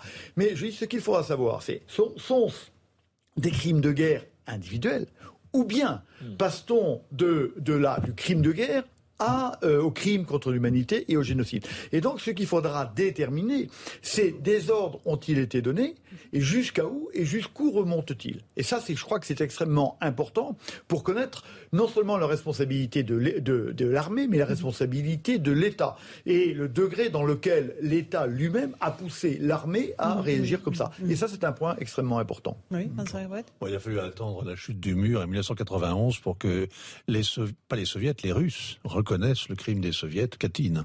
Il a fallu juste attendre. Il a juste fallu attendre 50 ans.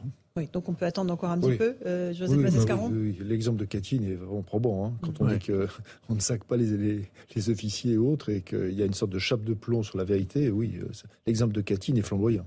la, la, particularité de l'armée russe, Général Desportes, c'est aussi qu'il y a peu de, sous-officiers. C'est qu'elle euh, elle, n'est pas dirigée de la même façon que l'armée française quand elle est sur le terrain. Est-ce que ça peut expliquer aussi ces débordements, ces, actes de barbarie Je ne sais pas si ça explique, mais je dirais c'est une des raisons d'eux. Ce qui est peut-être pas exactement la même chose dans le, dans, dans, dans, dans le vocabulaire parce que euh, oui, c'est une armée qui est très violente, y compris vis-à-vis d'elle-même. Hein. On sait que les soldats sont bizutés de manière très dure que, la vie est extrêmement difficile, ils n'ont pas à manger, ils souffrent, etc. Et d'autre part, c'est une armée qui est mal encadrée. C'est une armée qui est mal encadrée. C'est-à-dire que ce qui fait la force d'une armée occidentale, et l'armée française que je connais mieux que les autres, c'est qu'on a un corps de sous-officiers extrêmement qualifié qui est en permanence en train de regarder euh, ce que font ces gens-là. Une grande différence aussi qu'on trouve sûrement pas euh, dans l'armée russe, c'est que, je caricature un peu, mais pour un, un soldat, autant de cours de mitrailleuse que de cours d'éthique et de morale dans l'armée française. L'éthique et la morale est enseignée en permanence à tous les niveaux, alors que je suis absolument sûr que ça n'est pas le cas dans l'armée russe. Donc c'est une barbarie individuelle et c'est aussi une, une barbarie culturelle, parce que la culture est la culture de la violence, la culture du, du mépris de la vie, qui va à un moment donné, à un moment où cette, il faut bien voir que cette armée elle a reculé à Boutcha et ailleurs, c'est une opération extrêmement difficile. C'est-à-dire qu'on recule, les autres attaquent et, et donc euh, l'armée n'est pas encadrée et chacun se défend un peu comme comme comme il peut. Et euh, la guerre, les, on a une image mauvaise de la guerre. On fait des jeux vidéo, same, same player, play again. Non, non. Une fois que vous êtes tué, vous êtes tué. Ce que je veux dire, c'est que la guerre déclenche toujours la bestialité. C'est-à-dire la guerre fait sortir de l'être humain, quelle qu'elle soit, le pire de ce qui est l'être humain, d'où l'importance, justement, et vous l'avez dit, madame, d'avoir un encadrement formé, solide, qui tienne cette, cette barbarie qui est enfouie au fond de chacun de nous et la contienne pour que nous ne rentrions pas nous-mêmes dans les guerres barbares. Ah, C'est la peur. La, la guerre, en fait, c'est ça, c'est la peur. Et c'est comment dominer la peur qui vous taraude, qui euh, que, que, vous ressentez dans la mitraille euh, face à, quand il faut y aller, quoi. Quand il faut traverser la rue et qu'il y a deux snipers qui font des cartons, ben, il faut traverser la rue. Donc vous avez la peur qui vous habite, la, la, la conscience que de la fragilité des choses. Et pour arriver à la canaliser, il faut une discipline. C'est ce que euh, effectivement on apprend dans les écoles militaires. C'est ce qu'on apprend aussi une discipline puis un esprit de corps, pas être tout seul. La, la peur, et moi je rajouterais deux choses, le, le, mépris. On a appris à ces gens-là à mépriser l'adversaire, ce qui est extrêmement oui, grave. La dénazification, je veux dire, les Russes sont aussi traités je, de nazis je, par les je, Ukrainiens. Je, connais, non, mais il y a le mépris. La deuxième chose, la peur, bien sûr, et la haine. Très rapidement, quand vos copains sont tués par, par, ceux, par, par les autres, la haine arrive et donc je ne respecte plus l'autre. C'est les deux grands dangers de la guerre. On continue ce débat dans un instant. Tout de suite, il est 18h30 sur CNews et sur Europe 1. Le rappel des titres de l'actualité avec Jeanne Cancard. Une guerre civile.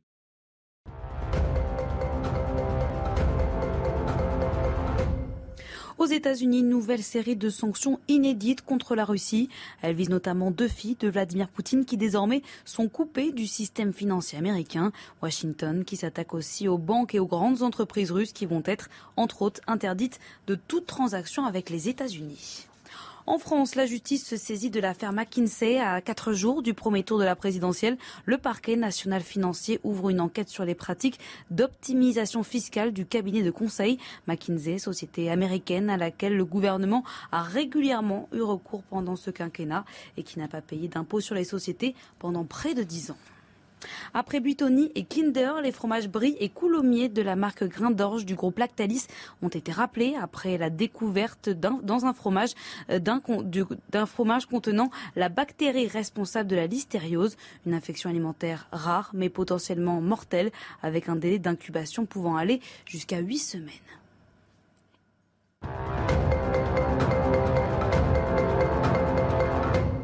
18h31, on fait une petite pause. On se retrouve dans un instant dans Punchline sur CNews et sur Europe 1. On parlera des crimes de guerre commis en Ukraine. On entendra un témoignage très fort euh, d'une femme qui raconte qu'elle a dû choisir devant des soldats euh, entre ses petits-enfants et sa mère qui devait être abattue. Tout de suite. On se retrouve sur le plateau de Punchline sur CNews et sur Europe 1 avec Vincent Herouette d'Europe 1, le général Vincent Desportes, avec Alexandre Devecchio et Joseph Massescaron. On s'intéresse aux crimes de guerre qui sont commis en ce moment même en Ukraine. On a parlé de Boutcha. Il y en a d'autres aussi récits avec des civils qui arrivent à Saporidja. Ils viennent de Mariupol. Ils racontent la façon dont se déroule encore une fois la barbarie à laquelle ils sont confrontés. Écoutez le témoignage de cette femme qui raconte avoir dû choisir entre ses petits-enfants et sa mère. Un homme avec une mitrailleuse nous a dit de nous coucher sur le sol alors qu'il y avait du verre brisé. Ils ont commencé à tirer avec des tanks dans le bâtiment. Le bâtiment a pris feu. Nous étions dans un bâtiment de 12 étages. Et l'homme avec la mitrailleuse, les gens sortaient, il leur tirait dessus. Je me suis couchée, j'ai dit aux enfants de ne pas sortir parce qu'ils auraient pu être tués. C'est la pire décision que j'ai jamais prise. J'ai dû choisir entre ma mère et mes petits-enfants.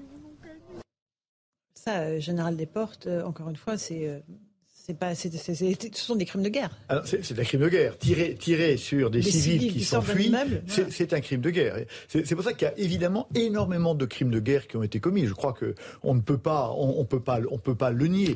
Euh, Maintenant, je crois que ce qui, ce qui est intéressant, c'est de voir à- à- jusqu'à quel niveau et si ça a été véritablement organisé Mhm. par euh, par le commandement De façon systématique. de façon systématique et à quel niveau ça, ça a été organisé? Il est possible que tel commandant de régiment ou d'armée, puisque c'est par les armées, il dit bon les civils on s'en fout, on tire. Et ça il faudra le savoir parce qu'à ce moment l'État russe devient devient devient responsable. Est-ce qu'il y a des individus uniquement des individus qui sont responsables ou est-ce que l'État à un certain niveau devient euh, devient responsable? Quand, quand un soldat tue, il ne faut jamais oublier qu'il tue par délégation du chef d'État. Et donc, euh, voilà, est-ce que s'il le fait, euh, il le fait par délégation Et donc, je tue un civil avec un ordre, c'est donc le chef d'État qui est totalement responsable. Vincent la situation à Mariupol est euh, abominable. Oui, euh, je- en deux, le récit là est, est, est épouvantable. Il est, euh, c'est même un récit, euh, c'est quasi antique, quoi. En fait, On- ça, re- ça rejoint tellement de- d'histoires de guerre. Et la guerre a marqué l'histoire de, de notre humanité. Mais on est un peu déshabitué de tout ça. C'est-à-dire qu'on nous parle de guerre au Covid, de guerre économique, de, de cyberguerre, de guerre zéro mort. Ça, c'est la mention des Américains il n'y a pas si longtemps, la guerre zéro mort. Et en fait, la réalité, c'est que dans les guerres modernes, ce sont les civils qui trinquent, ce ne sont pas les militaires. Les officiers, attendez, attendez, attendez. les officiers, prenez la guerre, prenez la guerre, non, ça vous déplaît, mais prenez la guerre en Syrie, prenez la guerre en Irak, prenez les guerres. Euh, ce, sont les, ce sont les civils qui ont payé le prix, le prix le, le plus lourd. Et évidemment, euh, ce sont pas les, ce sont pas les, il n'y a pas beaucoup de militaires américains qui sont morts au combat. Ils ont fait une kyrielle de guerre depuis, depuis 20 ans. Vous voulez qu'on en fasse la pas- liste Pas, pas beaucoup. Il y a fait 5000, si. 5000, 5000 soldats américains qui sont morts. Je- à, à tort, ils n'auraient jamais dû y aller. mais... en Afghanistan, on peut, on peut pas, totalement dire ça. On peut pas Ce que je dis, c'est que les civils payent Bien sûr, mais bien sûr. le prix fort de toutes les guerres modernes, qui sont des guerres de terreur. Et on pourrait même remonter l'histoire depuis depuis 45. Mais et ça, c'est une réalité qu'on a du mal à voir quand on entend tant de va en guerre qui autour de nous n'ont jamais senti l'odeur de la poudre. Mais font du juridisme en expliquant que la guerre, oui, mais pas la guerre, euh, quand même pas la guerre. Faut pas qu'elle tue, quoi. Les, les, les, les pauvres gens qui sont euh, pris en otage euh, de ces combats ter- terribles de la volonté. Bah oui, sauf que c'est la réalité, c'est vraiment là, c'est ça, c'est le, le- le- le réel très épais, très cruel, très douloureux, quoi. La guerre tue, et c'est pour ça que les guerres de choix, les guerres de choix sont toujours de mauvais choix. La guerre de Poutine est une guerre de choix, comme la guerre de M. Bush euh, en, 2003 en Irak, et comme la guerre de M. Sarkozy en vaut mieux qu'une 2011 guerre. en, En Libye. en-. C'était des guerres de choix qui n'étaient, qui, qui n'auraient jamais dû avoir lieu, clairement. Vous pourriez ajouter tous les deux que c'est, vous pourriez ajouter pardon tous les deux que c'est la guerre civile aussi. Hein Là, on est dans une guerre civile? Bah, il y a- on est dans une forme de guerre civile. Oui. Euh, Il y a le, le nombre de, pardon, mais le nombre d'Ukrainiens qui sont mariés à des Russes est, euh, est, est- est totalement, est totalement considérable. C'est-à-dire que il y a, il y a des déchirements au milieu de, dans, dans- dans des familles. C'est-à-dire, c'est pas, euh, y on sait très bien que Joe Biden et son administration aimeraient bien nous dire qu'il y a le camp du bien absolu et du camp du mal absolu, mais les choses sont évidemment beaucoup plus complexes. Donc oui, on est dans une guerre civile, et la guerre civile, c'est les guerres civiles, c'est les plus terribles, Syrie ou ailleurs, et c'est celle, en effet, comme vous le rappeliez tous les deux, où les civils, par définition, paient le prix le plus fort. Parce que le civil est, parce que le type d'en face est considéré comme un suspect, Mhm. le suspect comme un traître et le traître comme un nazi. Et comme Voilà, c'est un nazi, on a le droit absolument. de lui faire tout et n'importe quoi. Donc euh, il y a une espèce de, une espèce de, de, de, L'éthique de va, montée aux, aux va, extrêmes.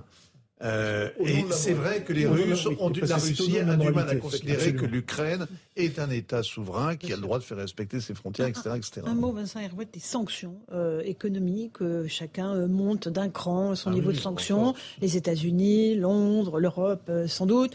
Néanmoins, est-ce que c'est suffisant? Ça n'a pour l'instant aucun impact sur l'action militaire de Poutine. Alors, ça, c'est une bonne question. Il y a, il y a, j'ai été frappé de lire dans la presse britannique qui, a, qui a traité vraiment le sujet à fond en regardant finalement qui étaient les premières victimes des sanctions économiques. Regardez, alors il montrait que bah, effectivement le rouble s'était d'abord effondré, euh, le marché russe aussi, le marché des valeurs, et puis qu'il s'était repris euh, l'un et l'autre. hein, et que euh, bah, par ailleurs, en Grande-Bretagne, tout le monde souffrait de la hausse du prix du carburant et on disait finalement les sanctions, c'est un boomerang épouvantablement cruel alors que ça a l'air d'ébranler beaucoup la Russie. En réalité, les sanctions, ne fait que les renforcer. Il n'y a pas que l'histoire du gaz. Euh, euh, on est en train d'étrangler. Les, Américains se font forts aujourd'hui avec leur nouveau train de sanctions. On en a cinq déjà côté européen, mais les, Américains tapent plus dur. Ils ont moins à perdre, il est vrai. Et le nouveau train de sanctions qu'ils ont pris, qui interdit pratiquement tout, tout commerce avec la Russie et qui bloque tout, euh, il paraît que on entendait Joe Biden entre deux sommes expliquer que ça allait vraiment renvoyer la Russie à, à l'âge préhistorique, exactement ce que l'on disait mm. à l'époque de Saddam Hussein quand l'Amérique s'est lancée à la conquête euh, mm. de l'Irak. Ce, qui pose un, véritable problème parce que c'est euh, c'est pas l'oligarque, c'est le russe moyen. Oui, bien sûr.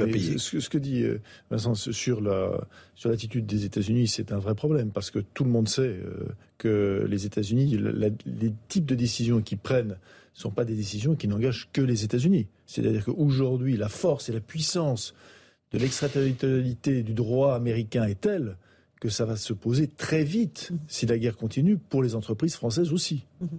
Général Desportes, les sanctions ne sont jamais euh, une alternative euh, à l'arrêt des combats. Hein, bien sûr, et pour la simple raison, c'est que la temporalité n'est pas la même. C'est-à-dire que les combats, il faut les arrêter maintenant et que les sanctions, petit à petit, peuvent avoir des effets, mais dans le temps long. Et sur les États-Unis et l'Europe, ce qui est quand même assez intéressant, c'est que finalement, économiquement, les États-Unis vont sortir gagnants de cette guerre. Alors que nous, économiquement, on va sortir perdants. On va avoir euh, des problèmes d'approvisionnement en énergie, des, des problèmes d'inflation, etc.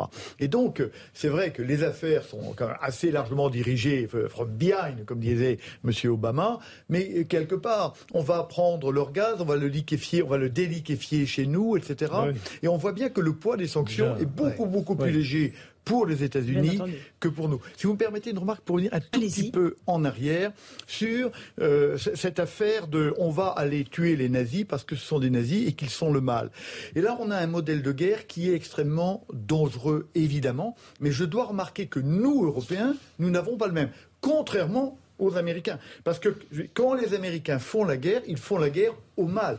Et les Américains se lancent dans des guerres justes qui sont finalement des guerres totales. Et on remarque que le modèle russe est également un modèle de guerre juste qui a tendance, une tendance naturelle à devenir une guerre totale. C'est pour ça que nous, Européens, nous devons bien faire attention contrairement à ce qu'on a fait depuis des dizaines d'années mhm. maintenant, à rester détachés des modes de guerre américains qui ne sont pas les nôtres, parce qu'elles conduisent, parce que ce sont des guerres justes, à des guerres totales. il faut le dire au Premier ministre de Pologne. 45. Oui, bien sûr, mais complètement. On est sur euh, Punchline, c'est News Europe 1, le rappel des titres de l'actualité. Jeanne Cancard.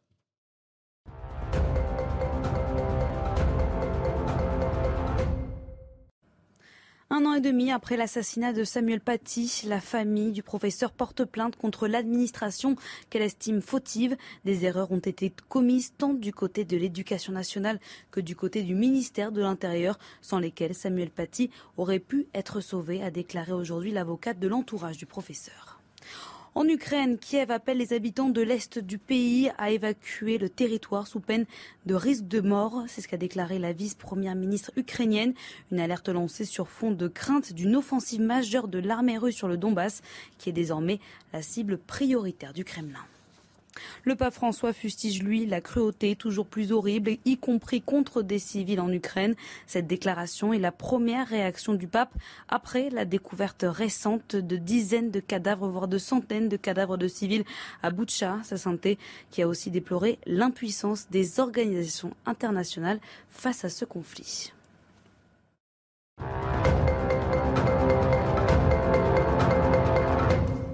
On se retrouve sur le plateau de Punchline sur CNews et sur Europe 1. On va évoquer maintenant des questions de sécurité, des sécurités euh, évidemment sur euh, le sol français. Hier, euh, dans les alentours de Rouen, des policiers ont été pris à partie par un groupe d'individus lors d'une interpellation d'un délinquant.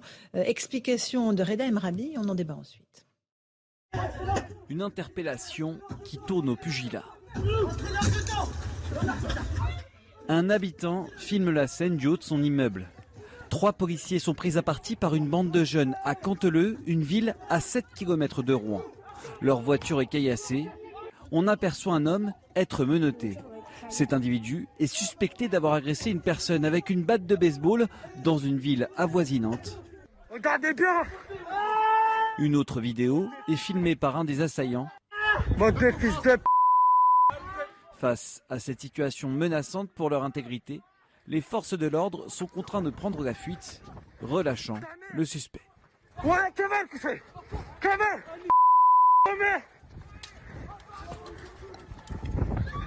Une situation qui met en lumière plusieurs problèmes. Secrétaire départementale SGP en Seine-Maritime, Aziza Marikal pointe du doigt un manque de moyens humains. Et ils sont que trois face à une vingtaine d'individus qui s'en prennent à eux, qui les agressent, qui cassent le véhicule. C'est permanent. Aujourd'hui, euh, les collègues sont en souffrance parce qu'il n'y a pas assez d'effectifs sur le terrain. Commissaire syndicaliste, Mathieu Vallet souhaite que la peur change de camp. Et encore une fois, si on veut arrêter l'ensauvagement de la société, il faut que la prison ne soit plus pour ces voyous qui fracassent les victimes l'exception, mais qu'elle devienne la règle. Le suspect est pour l'heure toujours en fuite. Un des policiers a été blessé et est actuellement en arrêt de travail. Alexandre Devecchio, euh, quand on voit les policiers reculer face à la horde qui les attaque, que le délinquant réussit à s'échapper, il y a un véritable sentiment de ras-le-bol pour les Français d'impuissance euh, terrible de l'État qui, qui, recule et qui n'a plus clairement la maîtrise de, de, ces territoires. Donc ce sont euh, non seulement des, des, territoires euh, perdus de la République, mais des territoires contrôlés par les voyous qui poussent le, le vice jusqu'à se, se, filmer.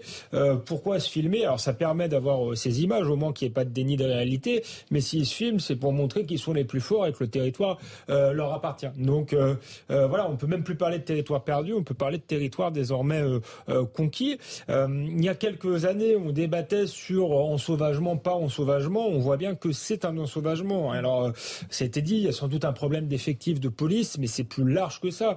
On est dans un choc aussi euh, des cultures avec un processus de décivilisation. Ce sont des gens qui n'ont plus les règles euh, élémentaires, euh, les règles sociales. Et on voit bien que le, le, le, vivre ensemble est une plaisanterie. Et je relirai cette affaire, même si ça paraît différent à l'affaire euh, Jérémy Cohen, qu'on a un peu passé par perte et profit en disant on ne sait pas si c'est antisémite ou pas, c'est pas grave. En réalité, il n'y a pas que la question de l'antisémitisme dans cette affaire. Il y a la question euh, du lynchage en meute euh, de, ce jeune garçon, du fait que dans certains quartiers, on peut pas se promener à une certaine heure du soir et qu'on est face à des individus euh, qui, encore une fois, n'ont plus de, règles de, règles communes, de repères élémentaires et qui pratiquent la violence comme toute forme de dialogue. Et ça, c'est partout sur le territoire. Donc c'est un enjeu euh, d'une génération et qui se réglera pas seulement par des effectifs de police. il va falloir un travail sur la, la justice parce que là, il y a une impunité totale. Ça veut dire qu'ils n'ont pas peur euh, d'être punis. Il y a un travail, je disais, sur la question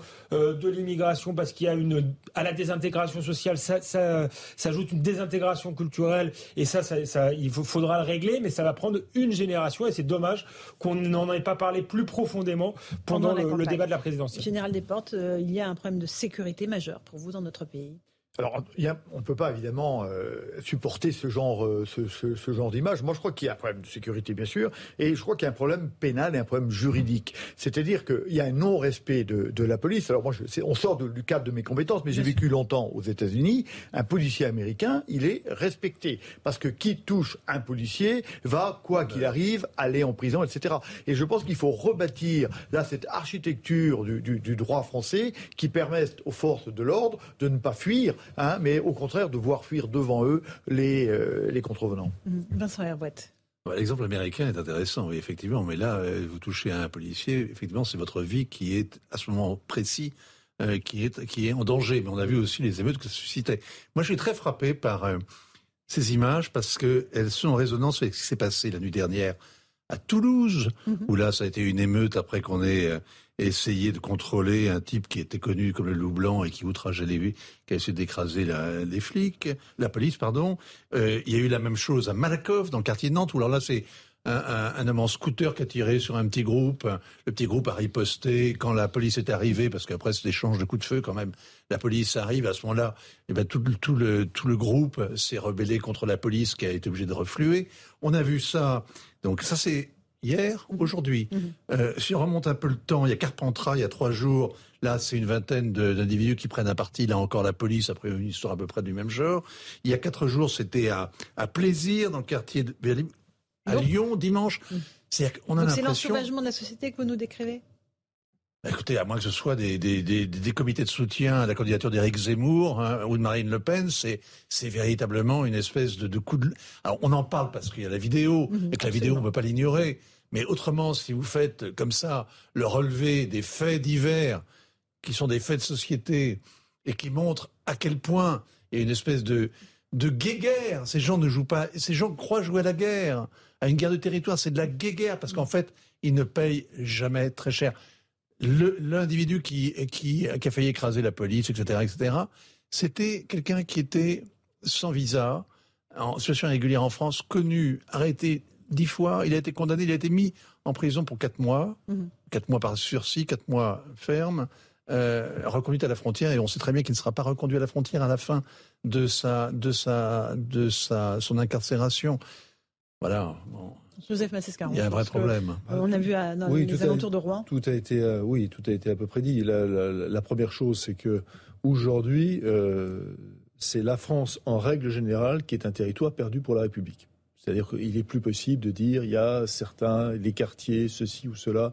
Vous avez dans n'importe quelle ville que vous ayez, que vous, ayez- vous soyez à Lyon, que vous soyez à Nantes, que vous soyez à, à Rennes, que vous soyez à Paris, je dirais encore plus, place de la République, il vaut mieux pas. Enfin, là, c'est-à-dire que vous craignez. C'est-à-dire que finalement, vous pouvez n'importe quoi peut vous arriver et n'importe quoi vraiment en permanence. C'est-à-dire vous-même. L'aspect régalien de l'État n'est plus du tout, du tout assumé. Et, et- euh, je, vois bien les, policiers qui sont là, qui, euh, bah, euh, qui, ne peuvent pas riposter. Pourquoi ils ne ripostent pas? Mais la raison est simple. Si vous parlez avec, avec des policiers, c'est que ils sont dans une situation où ils savent qu'ils ne, s'il arrive le moindre accident, le plus petit accident qui soit, ils ne seront pas du tout soutenus. Ils seront jetés dans le bas euh, des murailles médiatiques, d'accord? Parce que voilà, et, c'est comme ça. Donc leur, situation, ils sont en permanence entre le marteau et l'enclume. Et ce que l'on voit, euh, en fait, dans, la manière même de courir, enfin, dans la manière de tout, c'est-à-dire que nous sommes aujourd'hui dans une, euh, en sauvagement, je ne sais pas, mais sûrement, évidemment, bien sûr, mais nous sommes dans une tribalisation générale de la société française. C'est-à-dire qu'il n'y a même plus d'archipel, il n'y a même plus d'ensauvagement. Nous sommes dans une tribalisation. Et que eux, leur tribu, quand ils voient arriver évidemment des policiers, ils estiment que c'est la tribu d'en face et qu'à ce moment-là, ils peuvent évidemment totalement légitimement mener une forme, une forme de guerre. C'est-à-dire la démission du régalien dans ce pays atteint des proportions qui est phénoménale. Alors évidemment, quand on atteint de, de- de- de telles proportions, euh, Alexandre Devecchio a raison de rappeler que, bien sûr, il y a la justice, il y a la justice avec des peines immédiates. Il y a en effet la possibilité d'appliquer des peines planchées dès qu'on s'attaque à, par exemple, à un uniforme, quel que soit l'uniforme, mais même aussi à l'école.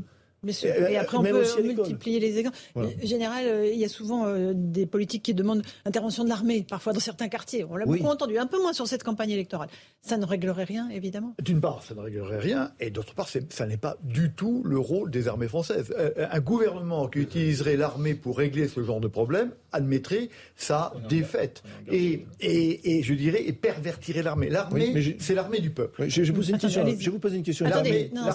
L'armée, c'est l'armée du peuple et le peuple ne doit pas se battre contre le peuple. C'est, une, grande idée. C'est bien pour ça que le droit français a bien distingué les forces qui sont faites pour se battre à l'extérieur et les forces qui sont faites pour, euh, pour euh, assurer l'ordre à l'intérieur. Donc le problème ne passe pas par l'utilisation des forces armées sur le territoire national, il passe par le renforcement des moyens juridiques et matériels d'assurer l'ordre. Pour compléter ce que vous avez dit, il faut aussi rappeler que ça fait des années que la police est désarmée, qu'on diminue leur capacité même physique d'assurer Je vais l'ordre. vous poser une question quand même générale. On, on la fera après, Euh, euh, bah, mon cher Joseph. Merci beaucoup. On la fera hors antenne. Euh, Ouais. Je rappelle le titre de votre livre, Général des Ports. C'est dommage. Visez le sommet pour réussir, devenez stratège aux éditions de Le Noël. service militaire n'est pas pour Ah, rien le dans service militaire. On, Voilà. refera un débat, promis. Eh. Merci à tous les quatre. Tout de suite, Christine. Kelly sur CNews. Je vous retrouve sur Europe 1. Bonne soirée sur nos deux antennes.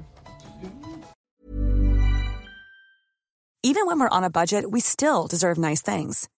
Quince is a place to scoop up stunning high-end goods for 50 to 80% less than similar brands.